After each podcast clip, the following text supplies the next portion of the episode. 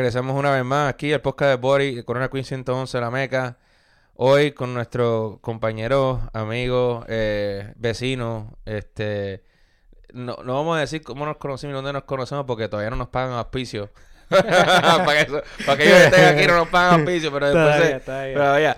Pero aquí estoy con eh, mi amigo Josh. Eh, Josh, buenas tardes, buenos días, buenas noches. ¿Cómo está todo el día? ¿Cómo estás en el día? Muy bien, muy, eh, muy buenas tardes, buenos días, nue- buenas noches nuevamente. Estoy bien. eh, aquí, gracias por la oportunidad que me das aquí en tu, en tu podcast. pues gracias por abrirme el espacio y el tiempo que, como lo, lo estaban mencionando hace rato, no fue fácil. Que más de un me- medio año o más. Medio año. Más, más o Como menos. que, de hecho, cuando, cuando yo te hablé de, de, de podcast, yo te lo di, yo creo que tú fuiste una de las primeras personas que yo le dije, mira, sabes que voy a hacer un podcast y tú me avisas seguido. Yo, yo, yo me aviso, sí, yo- porque tú sabes que hay, hay que aprovechar las oportunidades don- en las que se Sí. vengan y como se vengan. O sea, y es lo que he aprendido aquí, a ser constante. Si te dicen no, tú sigue tocando hasta que esa puerta se vuelva a abrir o esa ventana se abra. Y eso es lo que he aprendido a lo largo de 28 años. 28 años, tranquilo, papi, que no te si te digo la edad mía.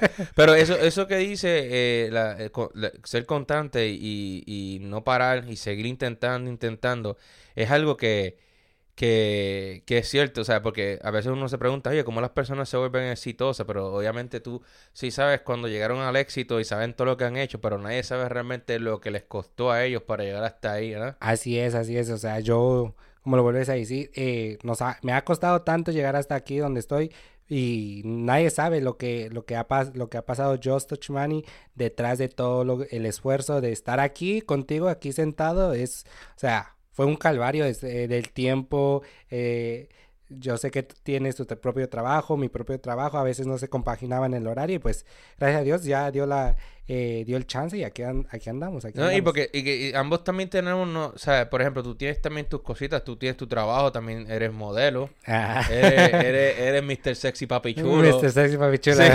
yo me acuerdo cuando yo, yo dije como que, oye, y, y también pues obviamente tienes tus proyectos por el lado, también tienes tus podcasts, tu, tu, tu, tu radio, tu música de eventos, chistes, todo lo que haces porque te he visto, ¿ah? Sí, sí, así es, así como lo vuelves a mencionar. eh, estaba yo en un, en una radio, en una aplicación radial.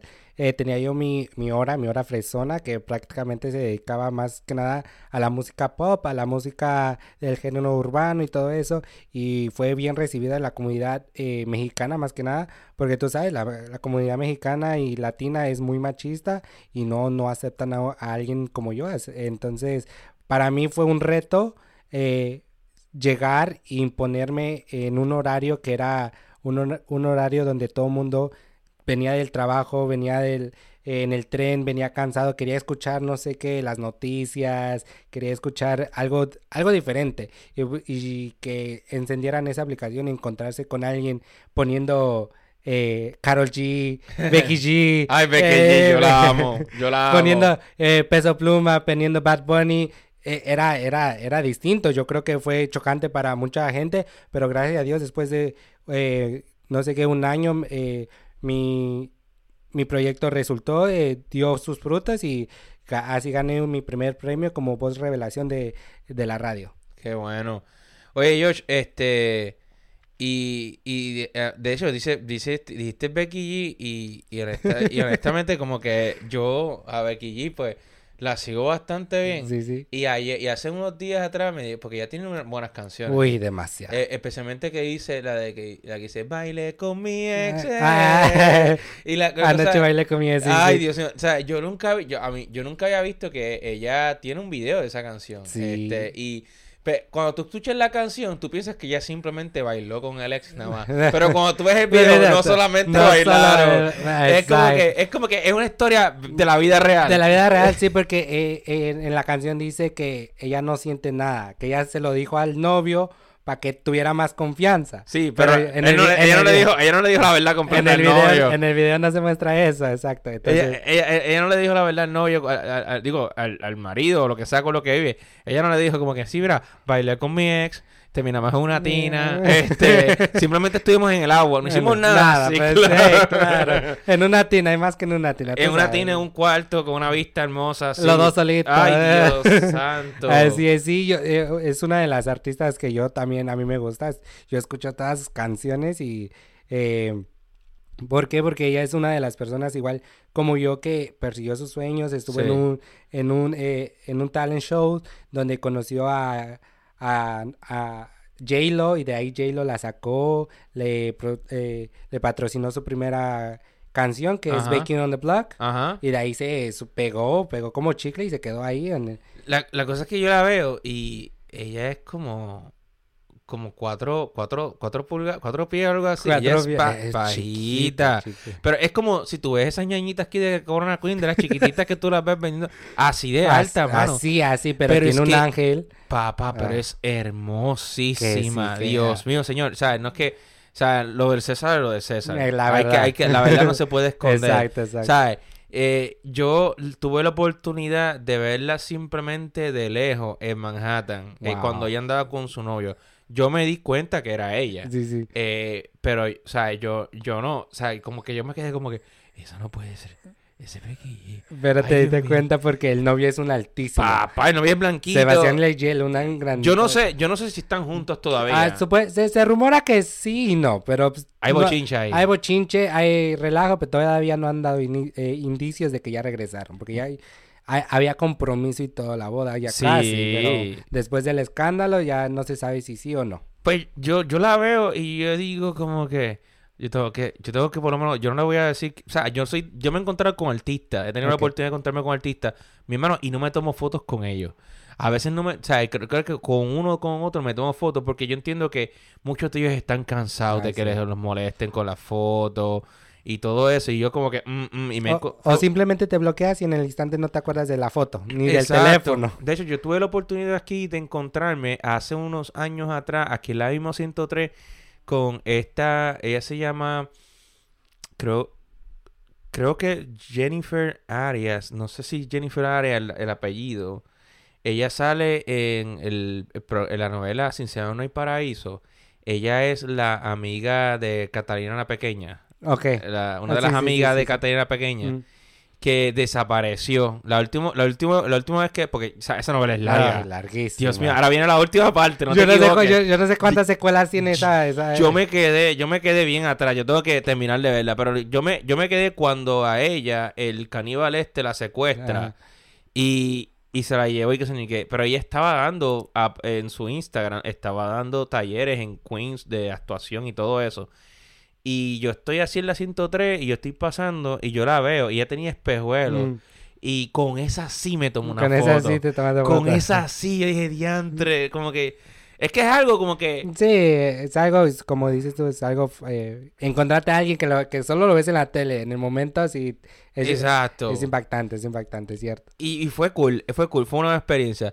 Pero Josh, eh, háblame un poquito de ti, este, para comenzar esto calientito, porque yo sé que esto no va a ser, esto no va a ser el único podcast que vamos a hacer en nuestra vida, yo creo que vienen muchos más por ahí. Ojalá, porque a, los dos nos gustan los bochinches de la farándula. Eh. O sea, y de eso podemos hablar un montón, Dios mío. Verdad, sí, ya Especialmente a people en español, por favor, dejen de utilizar a, a Damaris López como trending, ya. No, ya, ya, ya, Yo creo que hay mucha gente más allá que a Damaris López. Bueno, a Damaris López sí tiene lo suyo. Ah, no, claro. Y ¿quién, quién le quita lo que ella da, lo que ha dado por el, lo, por, por el público? Pero yo creo que ya. Igual lo mismo con Shakira. Ya, exacto, ya. Dios mío, que ya eso se. en la página, por favor. Es que lo he intentado, pero es que nadie quiere pasar la página para hacer, mm. ¿entiendes? Josh, eh, cuéntame un poquito más de ti. Eh, yo sé que tú llevas ya bastante tiempo en Nueva York. Pero vamos a retroceder un poquito en el tiempo antes de antes de haber llegado a Nueva York. ¿Dónde, dónde tú te encontrabas? ¿En qué parte del mundo? O sea, ¿cómo fue todo? Ok, eh, yo, eh, Chimani es un niño nacido en México, en Puebla, literalmente. ¿Pueblerino? Pueblerino, soy de la ciudad, eh, de un pueblo que se llama eh, Cholula, Puebla, donde está la pirámide más grande de México. O sea, muchos dicen que es Teotihuacán, pero no, es en Puebla, en Cholula, Puebla. Cholula, eh, Puebla está la pirámide más grande. Más grande. En la cima de la pirámide hay una iglesia. Ok. yo soy de ahí, entonces, eh, Josto Chimani nace en el 95. Eh, del 95 al 2007 vive en Puebla. En el 2007 eh, sus padres con tan solo 10 años lo deciden inmigrar a los Estados Unidos. O sea, contigo, contigo ahí te llevaron agarradita de manito. Eh, eh, soy el menor de seis hermanos. Entonces ya los primeros eh, tres hermanos estaban ya aquí, ya habían Ok. inmigrado, mis, mis papás también ya habían inmigrado, nosotros quedábamos los tres últimos chiquitos. Era una hermana y un hermano y yo. Entonces a los 11 años eh, yo recuerdo bien que era un domingo a las 6 de la tarde cuando mi papá me, nos llama y nos dicen, eh, tienen que ir a sacar su identificación porque mañana eh, van a cruzar la frontera para Estados Unidos. De la noche a la mañana. Ah, sí, Así, con 11 años. con 11 años. Pero espérate, tú tenías tu vida en México. O sea, tú, tú- tú- tú tenías, tú tenías Yo tenía, amistades, exacto. Eh, un niño, ponle tú un niño y tú tienes amistades, tienes primos. tus vecinitos con los que jugabas carritos. tal. Exacto. Tú tenías todo. Eh, Sí, la ilusión de que ya iba a empezar el nuevo ciclo escolar. Yo ya iba a ir en sexto grado de, de, de, primaria. Yo, yo mi, mi ilusión era terminar la, la, la primaria en México, hacer la fiesta de graduación en México y todo eso. Y, y todo eso se desborona en, un, en una llamada. Sí, porque tú- tú- para, para los que no sepan, eh, yo fui a Puebla. Yo tuve la primera mega. Wow. Qué fiestero ustedes, son, mi hermano. Ese es una semana entera, es una semana ustedes entera. son una- Yo fui, y de hecho que yo fui, yo tuve la oportunidad de ir simplemente en una, o sea, como que paseando, ¿no? Y yo, yo, yo doy, yo doy cuando, lle- llego cuando era sábado y me fui lunes. Pero en esos dos días que estuve allí, ahí, o sea, como que la gente estaba como que... Y hecho que todavía quedaba parte de la pandemia Sí, sí. todavía. Oh, ok. ¿Sabes? Pero eh, a- Puebla es bonito, ¿viste? Y es bien avanzado. O sea, no es como me lo pintaban aquí al principio las amistades mías de, de Puebla que, que tengo del Bronx. Que ellos me decían como que no, que Puebla, eh, yo me vine por esto y esto, pero Puebla ya no es lo que era antes. Exacto, ya, o sea, yo, si yo te digo cómo era antes eh, donde yo soy, ya no es nada comparado con lo que yo recuerdo. Ya todo ha avanzado, ya son casas de todas las personas que, han que están aquí, han construido sus casas, ya no es un pueblo fantasma, ya son eh, mansiones, ponle tú, casas inhabitables, pero son casones. Algo que cuando yo estaba allá no veía yo, no veía yo, no, solo era puro, eh, puros terrenos, puros sembraríos, puro maíz, todo eso. Ahora ya son casas, todos esos lugares. Y para los que no sepan, eh, a lo que él se refiere, son, le dicen las casas fantasmas en Ecuador también, Sí, que son todas estas personas que se vinieron exacto. para trabajar y hacer dinero y todos ellos construyeron sus casas bien grandes allá, pero no se han Nah, ido todavía. Nadie está vital, no está habitables, están S- son mansiones grandísimas o ponle tus casas que literalmente el tiempo, el clima y todo eso lo, lo va desgastando y nadie, na- nadie Si no les dan mantenimiento, ahí esa- se queda. Ahí se queda exactamente. Entonces, tu papá te dijo, sacan tu, tu El- sacan el ID. y todo y vamos y, y a cruzar. ¿Y cómo fue esa experiencia? ¿Cómo, cómo fue tú, tú, tu hermano, tú solo? ¿Cómo fue que Pues bueno, eh, nosotros volamos de la ciudad de, de Puebla a la, a, a la frontera de México con Estados Unidos. Eh, de ahí nosotros nos fuimos a una casa de seguridad porque pues todo esto viene con un coyote, ¿no? Sí. Entonces nos mandan a, a una ciudad que se llama Caborca, que literalmente no, no sé dónde está ubicado en ese tiempo ni, ni en cuenta. Yo solo quería yo llegar a ver a mi papá y a mi mamá. Eh, yo recuerdo que, había, que llegamos, aterrizamos, eh, nos esperaba un taxi, un ya personal de los de, del Coyote, que nosotros solo dijimos el nombre de quién iba, con quién íbamos, y literalmente no nos dijo nada, solo dijo síganos, y nos metieron en un, en un taxi. De ahí nos llevan a una casa de seguridad. Duramos dos días ahí comiendo eh, Frijoles. frijoles en lata Sí, eso es lo que y, siempre y- les dan. y tortilla en, en tortilla de harina. Eso, eso me lo dijo eh, mi amigo el ñaño, Ok. que cuando él cruzó la, la frontera, de hecho, él es ecuatoriano. Sí, Pero tú él- tienen que pasar to- por todos México. pasan por México. Exacto. Él me dijo, "Eh, sí, estuve encerrado en una casa por una semana y nos daban frijoles y que todo el mundo estaba pedorrio Sí, y sí, todo el sí. mundo asqueroso ahí. Bueno, pero tú, pues, en ese entonces, pone tú, para nosotros los frijoles es común, ¿no? Para el- nosotros los mexicanos, o sea, No, yo eso sí. es, entonces no, no Para lo habíamos...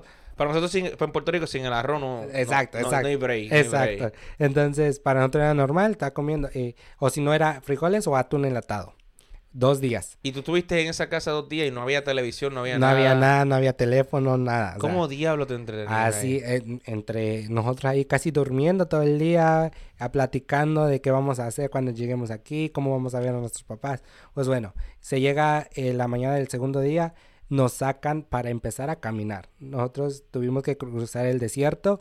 eh, literalmente, si no fuera por mi hermana, eh, Justo Chimani hubiera quedado en el desierto porque yo me enfermé del estómago en el desierto. Por las habichuelas. Por las habichuelas, por el Te clima. dio, te dio el Montezuma la Es- exacto, de todo, de todo. Entonces, eh, gracias a Dios, mi hermana pues, fue inteligente, traía pastillas en su mochila y, y pura agua, pura agua y con las pastillas. Si no hubiera yo quedado ahí, pues quién sabe qué hubiera sido. Pero ya después de tres días, eh, la, la tercera noche, cuando nos iban a recoger a lo que se dice levantón, Ok. eh, ya estando de este lado de Estados Unidos, literalmente nosotros estábamos durmiendo debajo de un árbol cuando escuchamos los caballos de la de migración pasar, pasar literalmente a pocos pies de nosotros y no nos vieron. Lo- pero ustedes los vieron. Lo- nosotros los vimos, sí, en el minuto nosotros los vimos y era de que quédate callado porque si respiras o haces algo, un Me movimiento, imagino que dijeron, me imagino que dijeron, "Shh, callaos, gringo, Ah, gringo, gringo, gringo a la vista. Ah, sí, migra, la migra, la migra. Y literalmente nosotros víamos. Y yo no sé si fue el destino o fue la suerte que nosotros vimos cómo uno de ellos nos alumbró con sus lámparas y no nos vieron. No nos vieron. Fue una suerte. de- Dicen, dicen, dicen, yo no sé si eso es cierto, pero dicen que muchos de ellos a veces los, los ve y se hacen pasar la... la- Sí, yo creo que es el corazón de cada, cada eh, policía o cada. eh, este, El que te toque, el que el te que te toque. toque, ajá. Entonces nosotros, yo, bueno, nosotros vimos cómo nos vieron con las lámparas y nos, nos dejaron ir, nos dejaron ir. Pues bueno, eh, se llega al, eh, se fueron, dormimos esa noche ahí mismo, eh, se llega a las, en la mañana siguiente, el día del levantón, en un auto, en un auto chiquito, cupimos seis personas. Seis personas más el chofer, eran siete. En un auto que literalmente está capacitado para cuatro personas. Seis personas. eh, dos personas, el copiloto, el chofer. eh, Todos apretadísimos. apretadísimos. Y dos y tres mujeres en la cajuela. En la cajuela. En un calor que literalmente, si yo te miento que eran que unos 90 grados.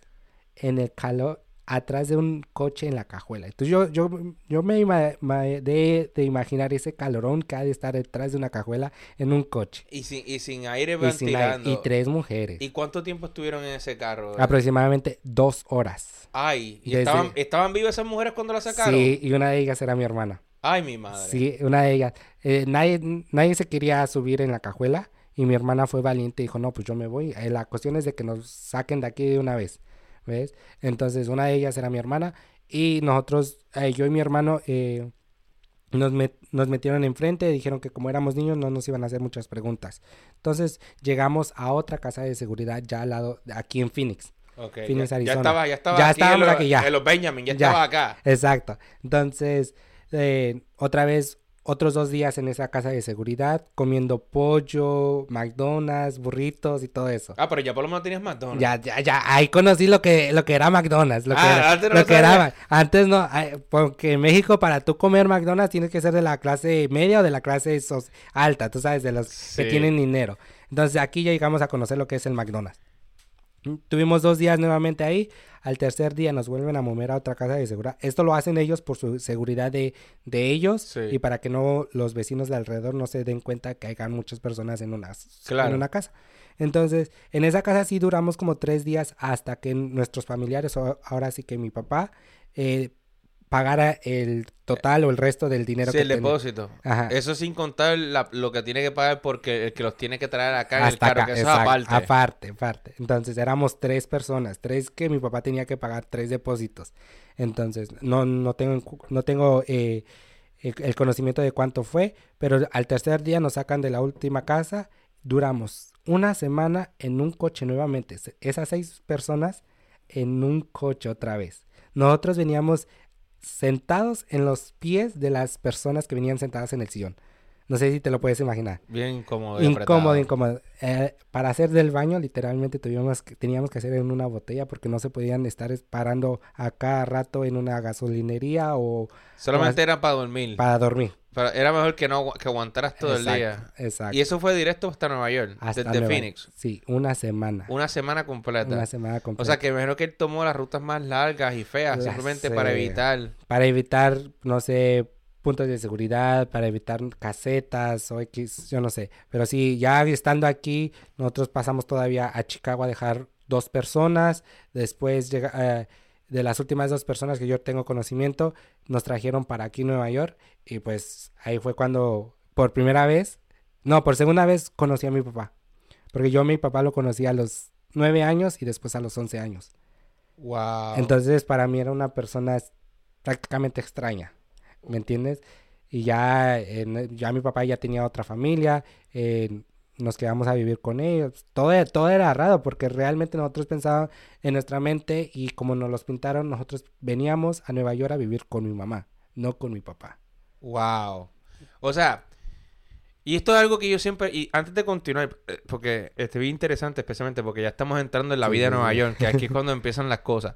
Esas personas con las cuales cruzaste, entiendo que tenías 11 años y obviamente la memoria y mucho tiempo, pero nunca olvida. O sea, tú no has vuelto a saber de ninguna de esas personas con las cuales cruzaste que se fueron, quedaron en otros estados como en Chicago. No, y las he tratado de buscar porque eran las dos personas eh, que dejamos en Chicago eran de nuestro pueblo o son de nuestro pueblo. Las he tratado de buscar en redes sociales, pero no, no sé si no han de tener o yo los, yo el apellido lo tengo mal informado, pero no las he podido contactar en sí. Wow. Así es. Sí, eso es algo que ya eh, son varias personas que he entrevistado en Cruzando la Frontera. Y, y hay, hay, algunos que hacen buenas amistades, como tuvo el caso de, de, de, el primo de Ñaño que lo entrevisté aquí también.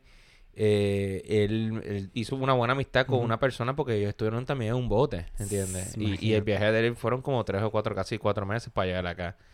Porque antes, antes se tardaba uno. Sí, antes yo creo que, ponle tú, ya los ecuatorianos se tardan más que un mexicano. Un mexicano, pues, puede, tomas un vuelo a la ciudad, a la frontera y ahí consigues un coyote y te pasa. Pero yo creo que ya los ecuatorianos o de otros países más, más allá abajo, pues yo creo que sí se toma más tiempo. Sí, no, y ahora viene una caravana, la caravana mm. para el tú, ¿entiendes? no, ese, es, ese, es, otro tema. Ese es otro tema que, que, se pica y se extiende oye, aquí. Oye, pero entonces, yo, finalmente llegaste aquí, ¿en qué año llegaste aquí, me dijiste? En el 2007. En el 2007, wow, 2007, este, eso era para los tiempos de MySpace. Ah, este... no, ahí todavía estaba el Messenger. Estaba el Messenger, MySpace, Facebook estaba entrando. Eh, Apenas. Apenas, estaba entrando Facebook. Em, eh, Instagram todavía no existía. No, eh, era, era. Estaba el Messenger. Qué época más rara. AIM. No sé si tú lo llegaste a conocer. AIM. Yo tuve ICQ. Ok. Tuve, eh, me acuerdo del, del todavía, de hecho, dos días intenté entrar en un chat que se llama Latin Chat, que todavía está, latinchat.net. Este, ¿De verdad? Sí, la gente lo usa. Imagínate. La gente lo usa, son muchos la gente que usa el Latin Chat todavía que me sorprendió, mm. maldita sea la madre. Esa sigue, sea, sigue, más activa que Facebook, vivo. Lo único que no tiene, ahora no tiene como que tanta seguridad, como que tienes mm. que tener cuidado, pero sí existe. Eh, wow, llegaste en el 2007. De hecho, llegaste en una buena época también. Eh, antes de la depresión que hubo, porque aquí hubo una depresión en el 2010. Pero, ok, ya llegaste a Nueva York, ¿verdad? Eh, ¿Llegaste a esta área aquí, no? ¿A, a, Queens? No, yo llegué en, en Brooklyn, en, la área de uh, Crescent Heights. Wow. ¿Cómo fue? O sea, yo, yo, creo, yo creo que tú pas yo creo que por lo menos ya todo el mundo ha pasado por esa experiencia cuando llega aquí. Eh, es bien raro porque es como que hay cosas a las cuales uno está acostumbrado y de repente cuando llegas aquí te encuentras con todo distinto. Sí, eh, más que nada el choque cultural. El choque cultural, el choque del, idioma, o sea, con 11 años no saber inglés. Sí. Eh, choque cultural, el choque eh, más el clima también, adaptarte a un clima, a, a un horario muy raro. te digo esto porque en el trayecto del camino de, Chicago para acá o de la frontera para acá, tú veas en los, ahora sí que ves los blanquitos y tú, tú piensas que vas a llegar a Nueva York, a la meca del mundo, a, conocer blanquitos. No, puro blanquitos. Se dan cuenta que no es así. Por cuando llegas exacto. o sea, tú, piensas que eh, tú piensas lo que ves en la en las televisión, en, las movies, en los que tú vas a llegar a conocer gente alta, pelo rojo, ojos azules. De hecho, eh, eh, te encuentras con paisanos, literalmente, con gente de otro país, como lo es África, haitianos, dominicanos, boricua y todo eso. Entonces, para... Y el choque cultural o el choque de idioma, porque literalmente cuando tú ibas a la o cuando yo iba yo a la tienda pedía ahí un popote. Para ustedes lo dicen pitillo. Sorbeto. Solveto, Sorbeto, pitillo. pitillo. Entonces yo, yo siempre decía, un popote, ¿pero qué quieres? Un popote. Hasta que le tenía que hacer eh, señas a, a un- y hablando español. Y si te- ah, ah, me imagino que. Ah, un straw. un straw. Un straw. Y yo, sí, Yeah, yeah, yeah, yeah. Así es, entonces todo eso fue, eh, a los, eh, fue un, fue un mes que llega, nosotros, yo llegué en agosto, el 13 de agosto del 2007, yo Sí. recuerdo bien esa fecha. Nosotros llegamos, duramos un mes y mi papá tenía, bueno, tenía su negocio vendiendo snow cones en la calle y ices en la calle. Entonces, no, nosotros, para nosotros era el juego de, todos los días, ¿no? A los 11 años, tú que vas a saber lo que viene siendo el trabajo. Sí, pero él- él- tu papá te trajo con, con ese con eso, con lo que se hizo de dinero de exacto, eso. exacto, Él con el- trajo con sí. cobitos de nieve, fue que te trajo a ti, a tu hermana y a tu otro hermano. Exacto. No, y a otro hermano también. Y yo como se lo, una vez yo se lo dije a él, eh, yo estoy agradec- agradecísimo por lo que él hizo. Yo nunca le voy a decir o lo voy a hacer más ni menos por lo que él hizo. O sea, porque gracias a él yo estoy aquí, es- soy quien soy y tengo las oportunidades que, que tal vez en mi pueblo, en mi país no hubiera tenido. Entonces yo no hago menos a mi papá en ese aspecto. Me- No, Tacho, eh, cualquiera. Eso y yo, es y- algo... y no, yo la ayudé por prácticamente un año. eh, ahora su, su ex señora, porque ya no están, ella vendía mangos. Yo me puse en el puesto de la señora a cobrar mangos, a ponerle la salsa, el limón y todo eso por un año entero. Entonces yo, yo sé lo que, yo sé lo que es ganarse el pan de cada día bajo el calor, el sudor y todo El eso. frío. Yo El creo frío. que yo creo que es más fuerte el frío porque el verano por lo menos tú tú lo que haces es que tú sales más tarde, Exacto. pero el frío ya empezó aquí ahora y esto está es. ya Cierto, entonces desde chiquito empezaba a lidiar con la, con el, con la gente y todo eso, pero bueno, eh, después llegamos en agosto, al, al mes nos vuelven a inscribir en la escuela, en el nuevo curso escolar, o sea, aquí, eso fue eso fue sí, wow. Y ya, ahí es que empieza lo bueno. ahí viene lo bueno. Porque la cosa es que cuando tú estás llegando aquí, tú te das cuenta, obviamente, tú dices, tú dices, tú piensas, voy para Nueva York, voy a tener que aprender inglés, pero no te das cuenta que en la carretera te encuentras todo el mundo hablando español. Mm, Y de hecho, quiero hacer una pausa. Creo que hubo un debate hace poco, eh, hace dos días, de, de, de políticos de los de Ujú. ahora. Y una periodista eh, empezó a hablar en inglés y, y tradujo y habló en español. Y uno de los políticos, este, que no es político, pero es de ciudadanía, eh, eh, descendencia de India, Oh, ¿verdad? Se molestó, se molestó porque dijo, eh, dijo, este, yo no sé por qué estás hablando español. español. Porque honestamente aquí se habla inglés, estamos en América, en. Estados Unidos. Y salió uno y dijo como que Estados, eh, Estados Unidos es Estados Unidos, pero América es desde Norteamérica hasta el sur. Y aquí solamente se habla inglés en dos países, en Estados Unidos y en Canadá. en Canadá. Después todos en español. Español, exacto. Y creo que es obvio que se habla en español porque hay más personas que hablan español que inglés. Exacto. ¿Entiendes? Exacto. Y no, y sí, eh, yo me, yo me encontré con gente, como lo vuelves a decir, que hablaba español, pero no me quería hablar español. Ay, hablaban en inglés. Los gringos wannabe, los, los latinos Deja- wannabe. sí, no, hombre. Y, o sea, ok, yo entro a la escuela aquí en una, en una escuela bilingüe que yo para mí pensé que iba a ser lo más fácil. Hablaban español e inglés. La maestra chéverísima, ella siempre me hablaba español, me traducía todo en español y todo. Pero los compañeritos, no. Era una- un peo. Era un... Porque nunca me hablaron en español. Nunca me hablaron en español. A mí me insultaban, yo creo que me insultaban y me decían de todo en inglés. Y tú Y- como y que, yo- y tú como Ajá. que, pues, Exacto. wow, Entonces pero, yo- yo- pero fue- tiene que ser, tiene que ser, por lo menos tú llegas, o sea, en en la edad que tú estabas aquí, eh, es una edad que todavía tú estás como que pues en desarrollo, Exacto. aprendizaje. Yo, obviamente, en mi caso, yo llegué, o sea, yo, yo sabía inglés, ¿no? Obviamente, pero nunca lo hablaba. Pero yo siempre he dicho que yo tuve, tuve que coger clases de refuerzo para poder hablarlo, o sea, eh, conversacional, porque no es eh. lo mismo entenderlo y leerlo que, que, Que mira, hablarlo. hablarlo es como que, y entender el slang. La, la forma en que hablan aquí, porque Uy. aquí, eh, aquí te hablan inglés, pero es un inglés como que broken. Te hablan, o sea, cada persona, cada persona viene de diferentes países del mundo, cada uno mezcla ese slang con el slang que está aquí, y, y tú tienes como que Adaptarte. adaptarte, pero tratar de descifrar qué es, a qué se están refiriendo. Cierto, porque alguien te dice tomato y tú dices tomato. Entonces es muy, muy diferente. Sí. eh, el- y luego el acento de cada quien también eh, contribuye en todo eso. Entonces, como te vuelvo a decir, yo sufrí literalmente bullying en el séptimo grado. Todo ese año lo sufrí, lo... es el peor año que yo, yo, yo maldigo ese año porque sí conocí lo que era la maldad entre, entre muchachitos de mi edad entre muchachos. Todos pasamos por eso, eh, créeme. ¿Me entiendes? Y, digo, pero yo, pero cuando ahora que yo recuerdo lo que me decían, digo, pero ¿por qué me decían eso? Que yo, qué mal yo les hice, yo no, yo era un niño nuevo, que yo literalmente no tenía ni malicia en ese entonces. Yo, yo creo que es normal porque yo siempre he dicho, hasta, el sol de hoy, yo soy la persona que, yo, yo soy de las personas que yo no me meto con nadie, ni, ni, ni, ni molesto a nadie. Y siempre hay uno que viene con uno a joder. Es cierto. Y entonces uno como que se aguanta. Ya uno está adulto y lo manda a callar, ¿me entiendes? Es cierto. Pero este es como que es bien estúpido. O sea, como que si yo estoy tranquilo, ¿qué carajo te... O sea, ¿por qué me tienes que molestar? Imagínate tú en esa edad mm. y tú prácticamente solo, porque ahí ya empezaste a defenderte solo, como que dice. la verdad sí, cierto. Ahí eh, literalmente yo... Hubo, hubo una vez donde nosotros estábamos sentados en el auditorio y había un, un chico panameño morenito que, no sé, se la traía conmigo, se la traía conmigo, no sé ni por qué, que fue que, que pateó la, la, el, asiento el, asiento donde yo estaba, él estaba atrás y me empezó a decir que, que me levantara, que porque ese no era mi lugar y todo eso.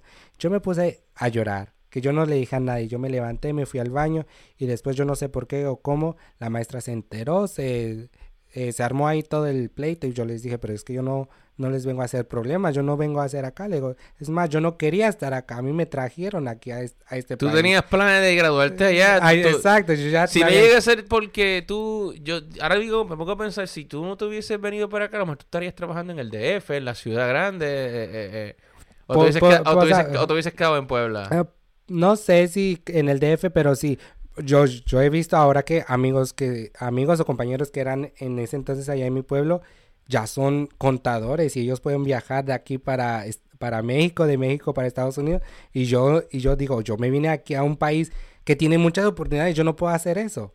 Entonces yo digo, si yo me hubiera quedado allá, tal vez tuviera yo lo mismo, o tal vez no, uno nunca sabe, uno nunca sabe. Entonces, llevas, llevas entonces todo, prácticamente gran parte de tu vida aquí. La mitad. Eh, ¿Cómo ha sido, cómo fue esa experiencia?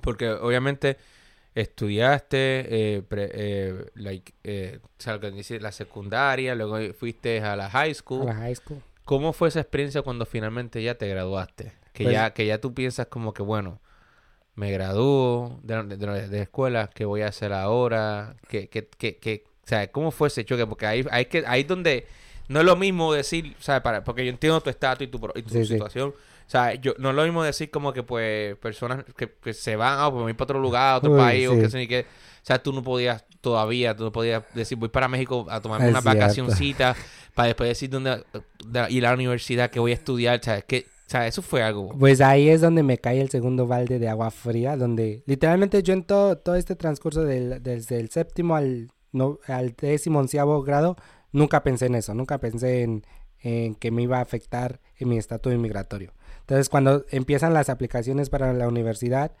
me dicen, ¿y tu Social Security? ¿Y tú qué carajo es eso? ¿Y qué carajo es eso?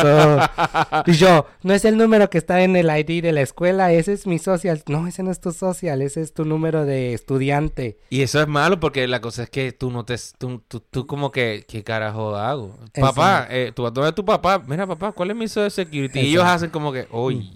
Ya es ahí donde te das cuenta que literalmente sin un número de seguro social literalmente aquí no puedes hacer mucho, no puedes hacer mucho. Entonces las oportunidades a mí se me cerraron.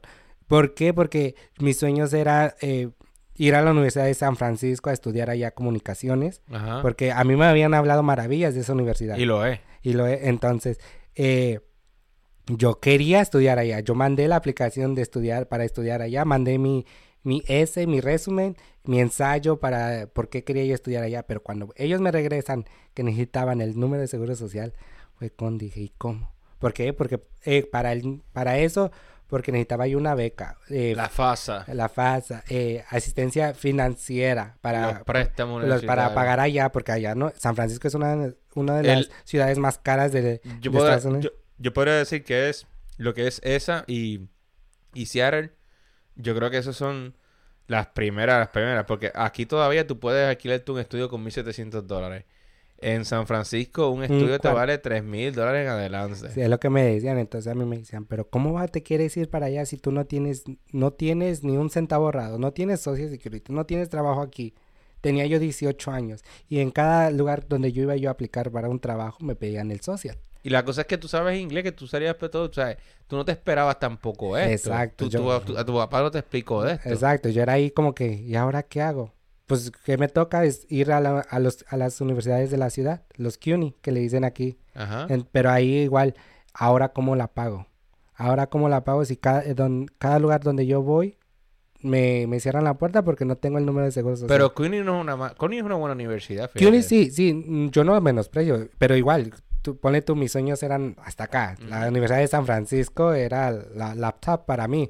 Entonces, de ahí venían universidades, las, las de aquí venía Hunter College. La Guardia, eh, Columbus, todas esas. La- a donde yo fui, que es BMCC, era la última opción para mí. Era la última que yo decía, si no me aceptan en esa, pues voy, voy a, a, a BMCC. Sí. Pero, y fue la única que me, que me aceptó porque pues no, la más barata en ese entonces para los semestres. Y ya ahí viene donde te vuelvo a decir, ¿cómo lo hago para pagar? El semestre eran casi 3 mil dólares por semestre. En ese entonces. Tenía yo 18 años. Ya mi mamá y mi papá ya no estaban conmigo y ya no vivían conmigo. Ya vivía yo con mis hermanas porque después de, de todo, de todo ese transcurso hubo un, un show familiar donde yo me quedé viviendo con una de mis hermanas. Mi mamá se regresó para México y mi papá se desentendió de nosotros. O sea que ya en este momento tu mamá está en México. Ella está en México. Tú, o sea. está- tú estás aquí porque está tus, tus hermanos están aquí. Eh, sí, toda mi familia está, gracias a Dios está aquí. Toda mi Así que no estás solo por lo menos. Exacto. Y lo bueno de, lo- por, por lo menos en lo que puedes decir es que, eh, pues, eh, ya tu papá pudo hacer lo que pudo, Exacto. porque nosotros no venimos con un manual, Con para, manual, pa- sí. para, para, para esto, pero él, él, él dijo como que, bueno, Ya te que por lo- traje. te traje para que por lo menos vengan acá. Y, aho- y tu mamá, pues, pues, se fue para México, pero ya tú eres un, un hombre adulto ya que tienes que ver, pero a la mamá y a uno siempre le hace falta de vez en cuando. No, y entonces era el momento de, de graduarme. Yo, fíjate que yo no quería graduarme.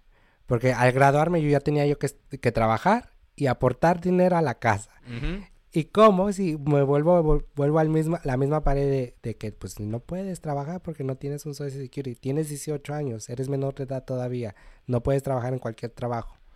¿Me entiendes? Y, y, y fue como que, o sea, que te, te- me imagino que te trancaste porque dijiste como que, ok, ya me gradué, la pasé bien, pero llegaste a un momento como que, es como que tú quieres llegar aquí, pero hay un riesgo, o sea, Exacto. hay un- y tú no puedes brincar porque no tienes alas. Exacto. Entonces tú tienes que ahora pensar, ok, ¿cómo llego allá ahora? Exacto. ¿Cómo construir el puente para llegar al otro ¿Cómo lado? voy a llegar ahora? ¿Sabes? Porque es algo que no todo el mundo... Y es algo, fíjate, cuando yo escucho cosas así, me, me ponen a pensar también, porque yo soy de las personas que, aunque yo tengo todas tengo muchos privilegios, ¿no? Eh, o sea, tampoco para mí fue fácil, sé, ¿entiendes? no, sí. O sea, eh, mi, mi familia, mi mamá y mi papá, pues obviamente, pues yo estudié porque yo quise, ¿entiendes? No Cierto. porque ellos me dieron estudios. Exacto. O sea, eh, y, y tuve que irme a trabajar, que tampoco tuve esa experiencia de, de, de que, como hay aquí, que hay estudiantes eh, que están en la universidad y lo que tienen que hacer es ir a estudiar a la universidad y regresar a la casa porque aquí está la mamá, El papá el que papá cocina. cocina. Eso es una bonita vida. Uy, yo, sí, Yo y- desearía hubiese uy, esa vida, de verdad. Cierto, yo, yo, yo envidia, envidiaba a muchos de mis amigos en ese entonces porque literalmente, como voy a decir, tenían al papá o a la mamá nada más, pero igual tenían dónde llegar o con quién llegar y desahogarse, decirles cuál era su problema. Yo no podía porque mis, mi- mis, mis hermanas ya tenían su propia familia. ¿Cómo darles otro problema más? ¿Me entiendes? Entonces me, me guardaba todo eso para mí solo.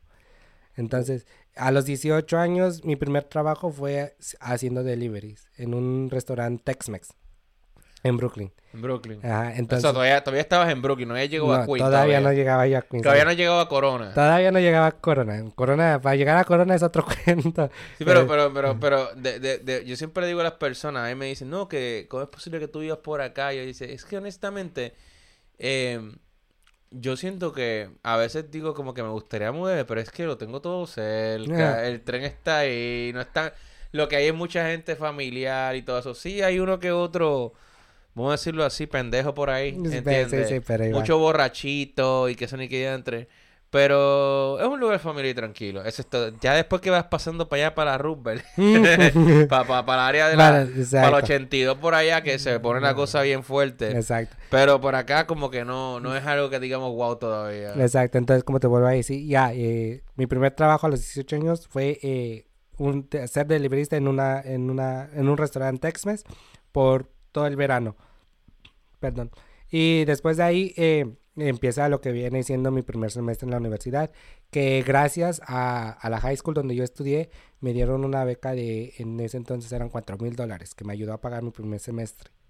Ya entonces tenía yo que eh, ver por lo que eran los libros, la Metrocar y todo eso. Entonces me rebusqué en la universidad donde yo estaba.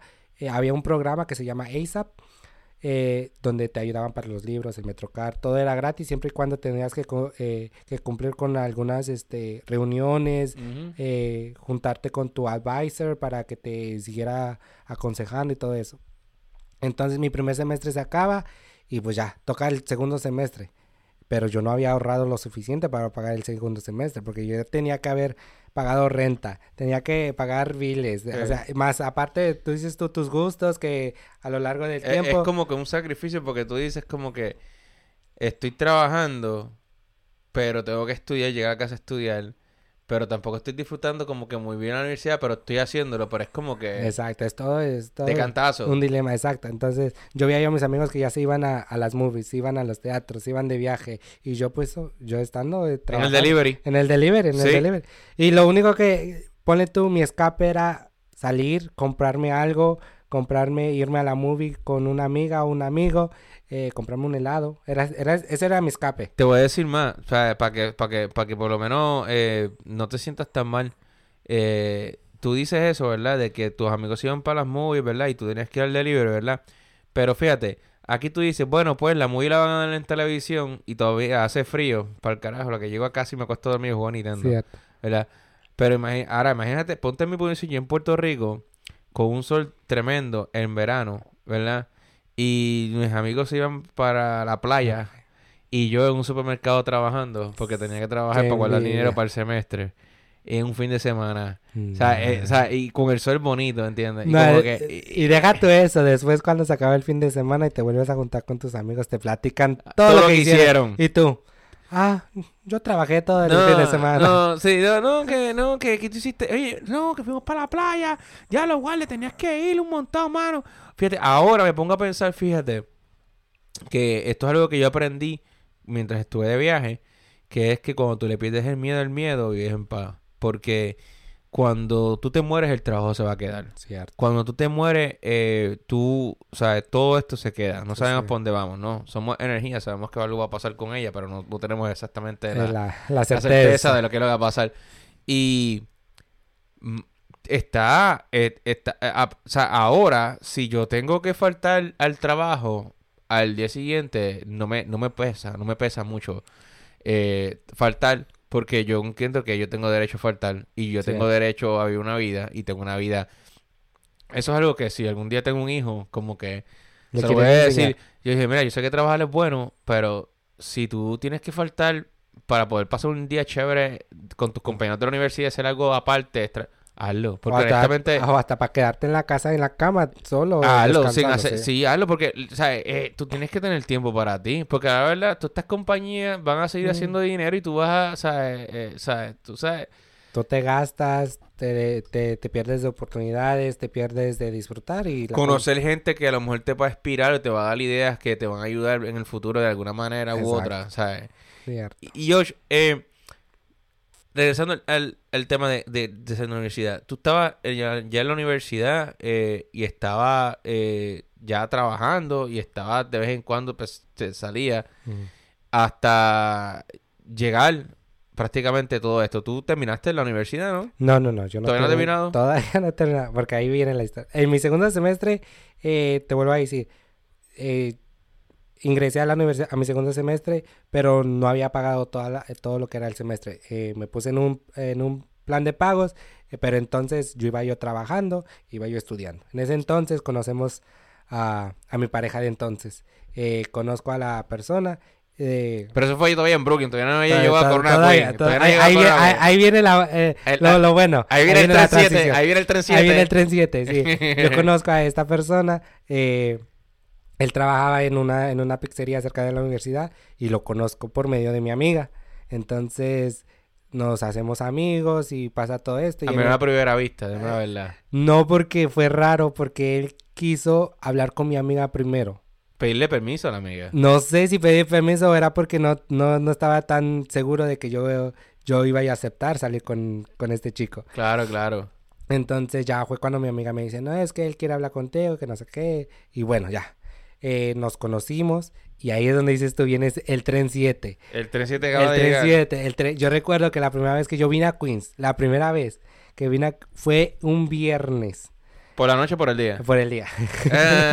Fue, fue saliendo, hasta ese- eso no entré a mi última clase de la universidad por venir a conocer a esta persona al, al Flushing, ¿Pero qué, qué universidad tú estabas? al BNCC, Tú estabas en el BCC Manhattan. sí, en Manhattan. So, tuviste, de, de dónde tuviste, el, para cómo no, para cómo no viniste a, a qué sé yo, el 82. No, tú te fuiste a la última parada, A la fuiste a, fucking Flushing. yo fui al, al- a, las, a las 111, a las 111 yo Ah, a la a- 100, Corona a- 111. ahí. 111, sí. Entonces ya, eh, de ahí eh, yo ya traía yo problemas en mi familia, que pues, ten- tengo que trabajar, pagar renta, todo eso. Y pues a mí no me, no me gustaba pagar renta porque yo no tenía mi, mi cuarto propio. Yo no podía hacer cosas en, mi, en la casa porque no vivía yo en un cuarto propio. Entonces ya, eh, él me decía, no, pues si tienes problemas, vente a vivir conmigo. Eh, eso, eh, ahí, vi las, la, ahí vi la solución, según yo, en ese entonces, Sí, sí. para mis problemas. Y me vengo a Queens, a, literalmente a los seis meses de haber conocido a esta persona, me mudo con él. Pero, o sea, es que tampoco puedes decir, o sea, tú lo viste más bien como un escape. Exacto. Es como, un, como, como cuando, como cuando están, tú sabes cuando las mujeres, eh, los papás no quieren que se vean con el tipo. Y el tipo le dice, el tipo viene y le come el cerebro a la mujer y cuando se acuesta todo el mundo a dormir, al otro día cuando se levanta, mamá no está, a mí, ¿dónde está mi hija? Y ve la carta, mamá, Ya se me fue. me fui con Juancho. No, pues déjate eso porque yo todavía les dije a mi... Tú no dejaste cartita. Yo no dejé cartita, yo le dije a mi familia que yo me iba a ir a salir. Así, de, así, de un día para bueno, de un día para otro. El mismo día que yo les dije que me iba a salir, ya tenía yo la maleta hecha. Yo me salí y mi familia eh, literalmente quiso meter a este chico al preso porque él me llevaba, yo tenía yo 18 años, él ya tenía 21, 22. Pero es que no, no te puedes meter preso porque tú eres mayor de edad. Pero eh, educa toda una familia eh, mexicana que, que se es si ellos dicen negro es negro. De hecho, Entonces- aquí, aquí ahora, ya a los 17 años, aquí, Mm. a los 17 años ya tú tienes mente para tomar tus decisiones, que es bien difícil. De 17 para atrás es peligroso. De 17 para adelante, por, pórtate bien, ¿entiendes? Pero tú sabes que aquí creo que hay una ley que a los 21 es cuando te emancipas, cuando literalmente ya ya, ahí, ya, ya ahí cuando eres 100, sí, sí, 100% mayor. Pero, pero 18 ya tú puedes tomar tus propias decisiones. Exacto, pues. 21 es para ciertas, para cosas legales. Exacto. ¿Entiendes? Ya te, te emancipas. Exacto. Entonces ya, me mudo a lo yo recuerdo haberme mudado un febrero 17 aquí a Queens.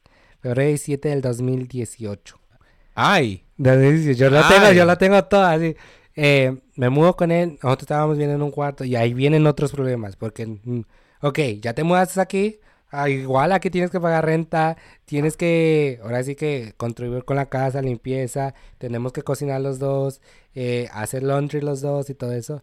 Y pues ya no soy yo un, ya, ya no es solo una persona, son dos. Pero por lo menos ayudan, ¿no? Sí, pero pues ya viene el problema de que pues o- eh, como él trabajaba en construcción y tú sabes que en el, en el tiempo de frío mm, la construcción se para a veces. Sí, Entonces sí, ahí sí. de que ya viene el problema de que pues llega la renta, esta persona no tiene para su pedazo de renta, toca poner dinero yo y, y pues tuve que dejar la universidad porque donde yo trabajaba, eh, ya no trabajaba yo en Brooklyn por venirme a Queens, empecé a trabajar en el subway. Desde, desde entonces yo he trabajado en el subway. Ok. Entonces, el Subway entonces no me generaba mucho. Yo gen- en ese entonces generaba 250 dólares. En ese entonces. Ese es, ese es- el más del, menos del mínimo de hoy. Y entonces era el salario mínimo, 725 en ese entonces. Entonces, prácticamente no me alcanzaba para nada. Para nada. Entonces, pues ya fue el problema. eh, empezamos, dejé la universidad. Dije, no, pues, ¿qué, qué es lo que menos... Es la prioridad, la Ajá, prioridad. la prioridad? Son cosas que de allá, ahora, ahora estás tomando decisiones lamentablemente de adulto de que, adulta, exacto. que no sabías que tenías que tomar. Yo Sí, le pasado por eso también. Entonces dejé la universidad por- porque ya no me alcanzaba, dejamos, dejé la universidad, nos mudamos a otro lugar más espacioso, más económico eh, y más eh, para nosotros, para estar bien. Y ya entonces de ahí, desde el 2018, dejé la universidad y desde entonces eh, siempre he querido volver, pero por X o Y razón no puedo volver, ya sea que porque me meto en un proyecto nuevo, eh, que la familia se enfermó en México, que hay que mandar dinero y todo eso. Es como cuando en Puerto Rico tú estabas guardando dinero en el banco. Llegabas a mil dólares finalmente y yo ya tengo mil dólares, wow, y de repente pasa algo. Exacto. Por eso, bueno, eh, mi papá siempre me dijo estas palabras. Y me dijo, cuando tú, tú nunca le dices cuántas a a personas, ni cuánto dinero tienes en el banco, ni cuánto, ¿Cuánto ganas. ganas? O sea, Exacto, sí. tú siempre, simplemente le dices un y ya, porque la familia rápido se te va a pegar. Mm, Y más, la cosa es que, la cosa es que a veces tú le prestas, o sea, yo por lo menos yo no le presto dinero a nadie, honestamente. Y mucho menos a la familia mía, a na- ninguno, ¿sabes? Ellos me conocen, ellos saben que yo soy, Ya está. mi papá. ellos me dicen, eres más tacaño, eres pesetero. Es que no, es que lo que pasa es que cuando tú, tú vives aquí, sabes lo difícil que Sí. trabajar. O sea, yo, es como que a veces tú te sientes como que tú vives en Nueva York, wow, ¿cómo tú vives en Nueva York? Y tú te pones a mirar para arriba, para el techo, y tú piensas en todos los sacrificios, todas las misiones que tienes que hacer. Como que, mira, este, eh, Bori, eh, el amigo mío eh, no, no, no puede trabajar en este proyectito este fin de semana. ¿Te quiere ganar 200 pesos? Ay, de una, dale, a lo bien, como Exacto. mexicanos. O sea, uno se va, ¿entiendes? Sí. Porque, o sea, eh, son como que no es algo que tú, o sea, o sea, tú puedes tener tu profesión, pero te dicen, te quieres ganar 300 dólares el fin de semana. Tú dices, "Ay, pues para estar en casa quedado, pues, pues, yo no tengo nada, me voy un día ya, que un día me hago 300 dólares. Exacto. Pero, pero es, tú te pones a pensar en todo lo que tú tienes que hacer para poder Uf. sobrevivir. Nosotros sí somos unos sobrevivientes, de La verdad. verdad, es cierto, porque a veces pones tú, eh, yo he quedado a veces y de, después, después de todo esto, de todos los concursos, me, me he quedado hasta con 100 dólares en la, en la cartera y eso lo tengo que hacer rendir toda una semana. Entonces, estirarlo, estirarlo. estirarlo, estirarlo. Comer lo mismo ni otra Mm, vez. hasta- si toca, toca, eh, ¿me entiendes? Y pues sí, entonces ya después de entonces, desde ahí ya no he vuelto a la universidad. Y después de años de vivir con esta persona, después de ocho años, eh, se llega la oportunidad de estar en la radio. Sí. Se llega la oportunidad de estar en la radio. Pero sigue estando con esa persona. Sí, ya, ya estando aquí en Queens. Todavía, todavía no, no, no, no se han breakout. Todavía no, todavía no. Todavía se lo ha pasado. No, ahí todavía no. Por eso, eh, yo creo que eh, la gota que derramó el vaso de todos los problemas y todo, de que ya no más, fue yo querer entrar en la radio. Mi sueño, mi sueño de, de querer estar en el medio fue la gota que derramó el vaso. ¿Por qué? Porque esa persona nunca me apoyó. Entonces yo le dije, cuando yo me mudé contigo, yo dejé la universidad para, para poder estar bien y todo eso. ¿Por qué? Porque también cuando yo iba yo a la universidad, este, esta persona, cierta hora él ya tenía que estar durmiendo porque a las 4 o 6 de la mañana. Sí. Entonces yo no podía hacer tarea después del, del trabajo. Yo no podía estar despierto haciendo tareas Sí. o hablando por teléfono, chateando con un compañero de la escuela. Nada. Nada, porque pues a él le molestaba. Y se entiende porque, o sea, el sueño es algo que necesita Es- recuperar para trabajar en la construcción, porque esa gente se levantan a las 4 de la mañana. Salen temprano, pero, Exacto. pero se, a las 4 de la mañana tú los ves subiendo ahí por ahí para el Mm, tren, ¿no? Exacto, y todos ellos con sueño y todo. Entonces, pues igual. Entonces yo le dije, no, yo, esto, esto es para mí. Yo duré un año literalmente insistiendo de que yo quería entrar a esta radio porque se había, eh, se había abierto, las convocatorias se abrieron en el 2020, antes de la pandemia, en diciembre, antes de la pandemia, antes que se hiciera el, eh, el cierre total de la, de la ciudad. Yo entro eh, la convocatoria, yo mando mi solicitud, yo mando mis el- la propuesta de proyecto que yo tenía entonces eh, y ellos me dijeron, oh, eh, vamos a ver qué pasa después de la pandemia. Entonces toda la pandemia me la viví escuchando la radio, siguiendo, mandando mi solicitud, eh, hablando con la, con la que entonces era la cabeza de la radio por mensaje. Yo creo que yo, yo la tenía ya hasta aquí porque todos los días yo, oye, no hay respuesta, oye, mira, yo estoy esperando, ¿me entiendes? Sí, trabajar, trabajar. Yo por lo menos tuve la experiencia de trabajar en La Mega, en, SBS, en Puerto Wow. Rico. Yo trabajé ahí cuando era estudiante de la universidad. Tuve la oportunidad de hacer la práctica ahí y estuve como seis meses con, yo no sé, yo no creo, yo no creo que tú sepas quiénes son, pero que es el, eh, Antonio Sánchez el, Gang- el Gangster y Funky Joe.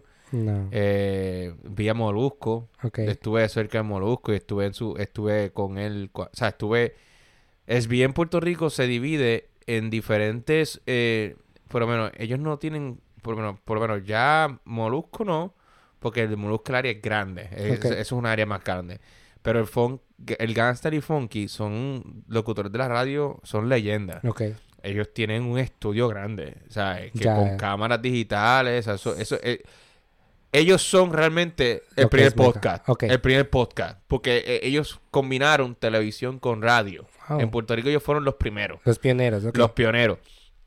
Eh, después con la tecnología y esto, y, Sí, y- obviamente los live se expandieron la gente.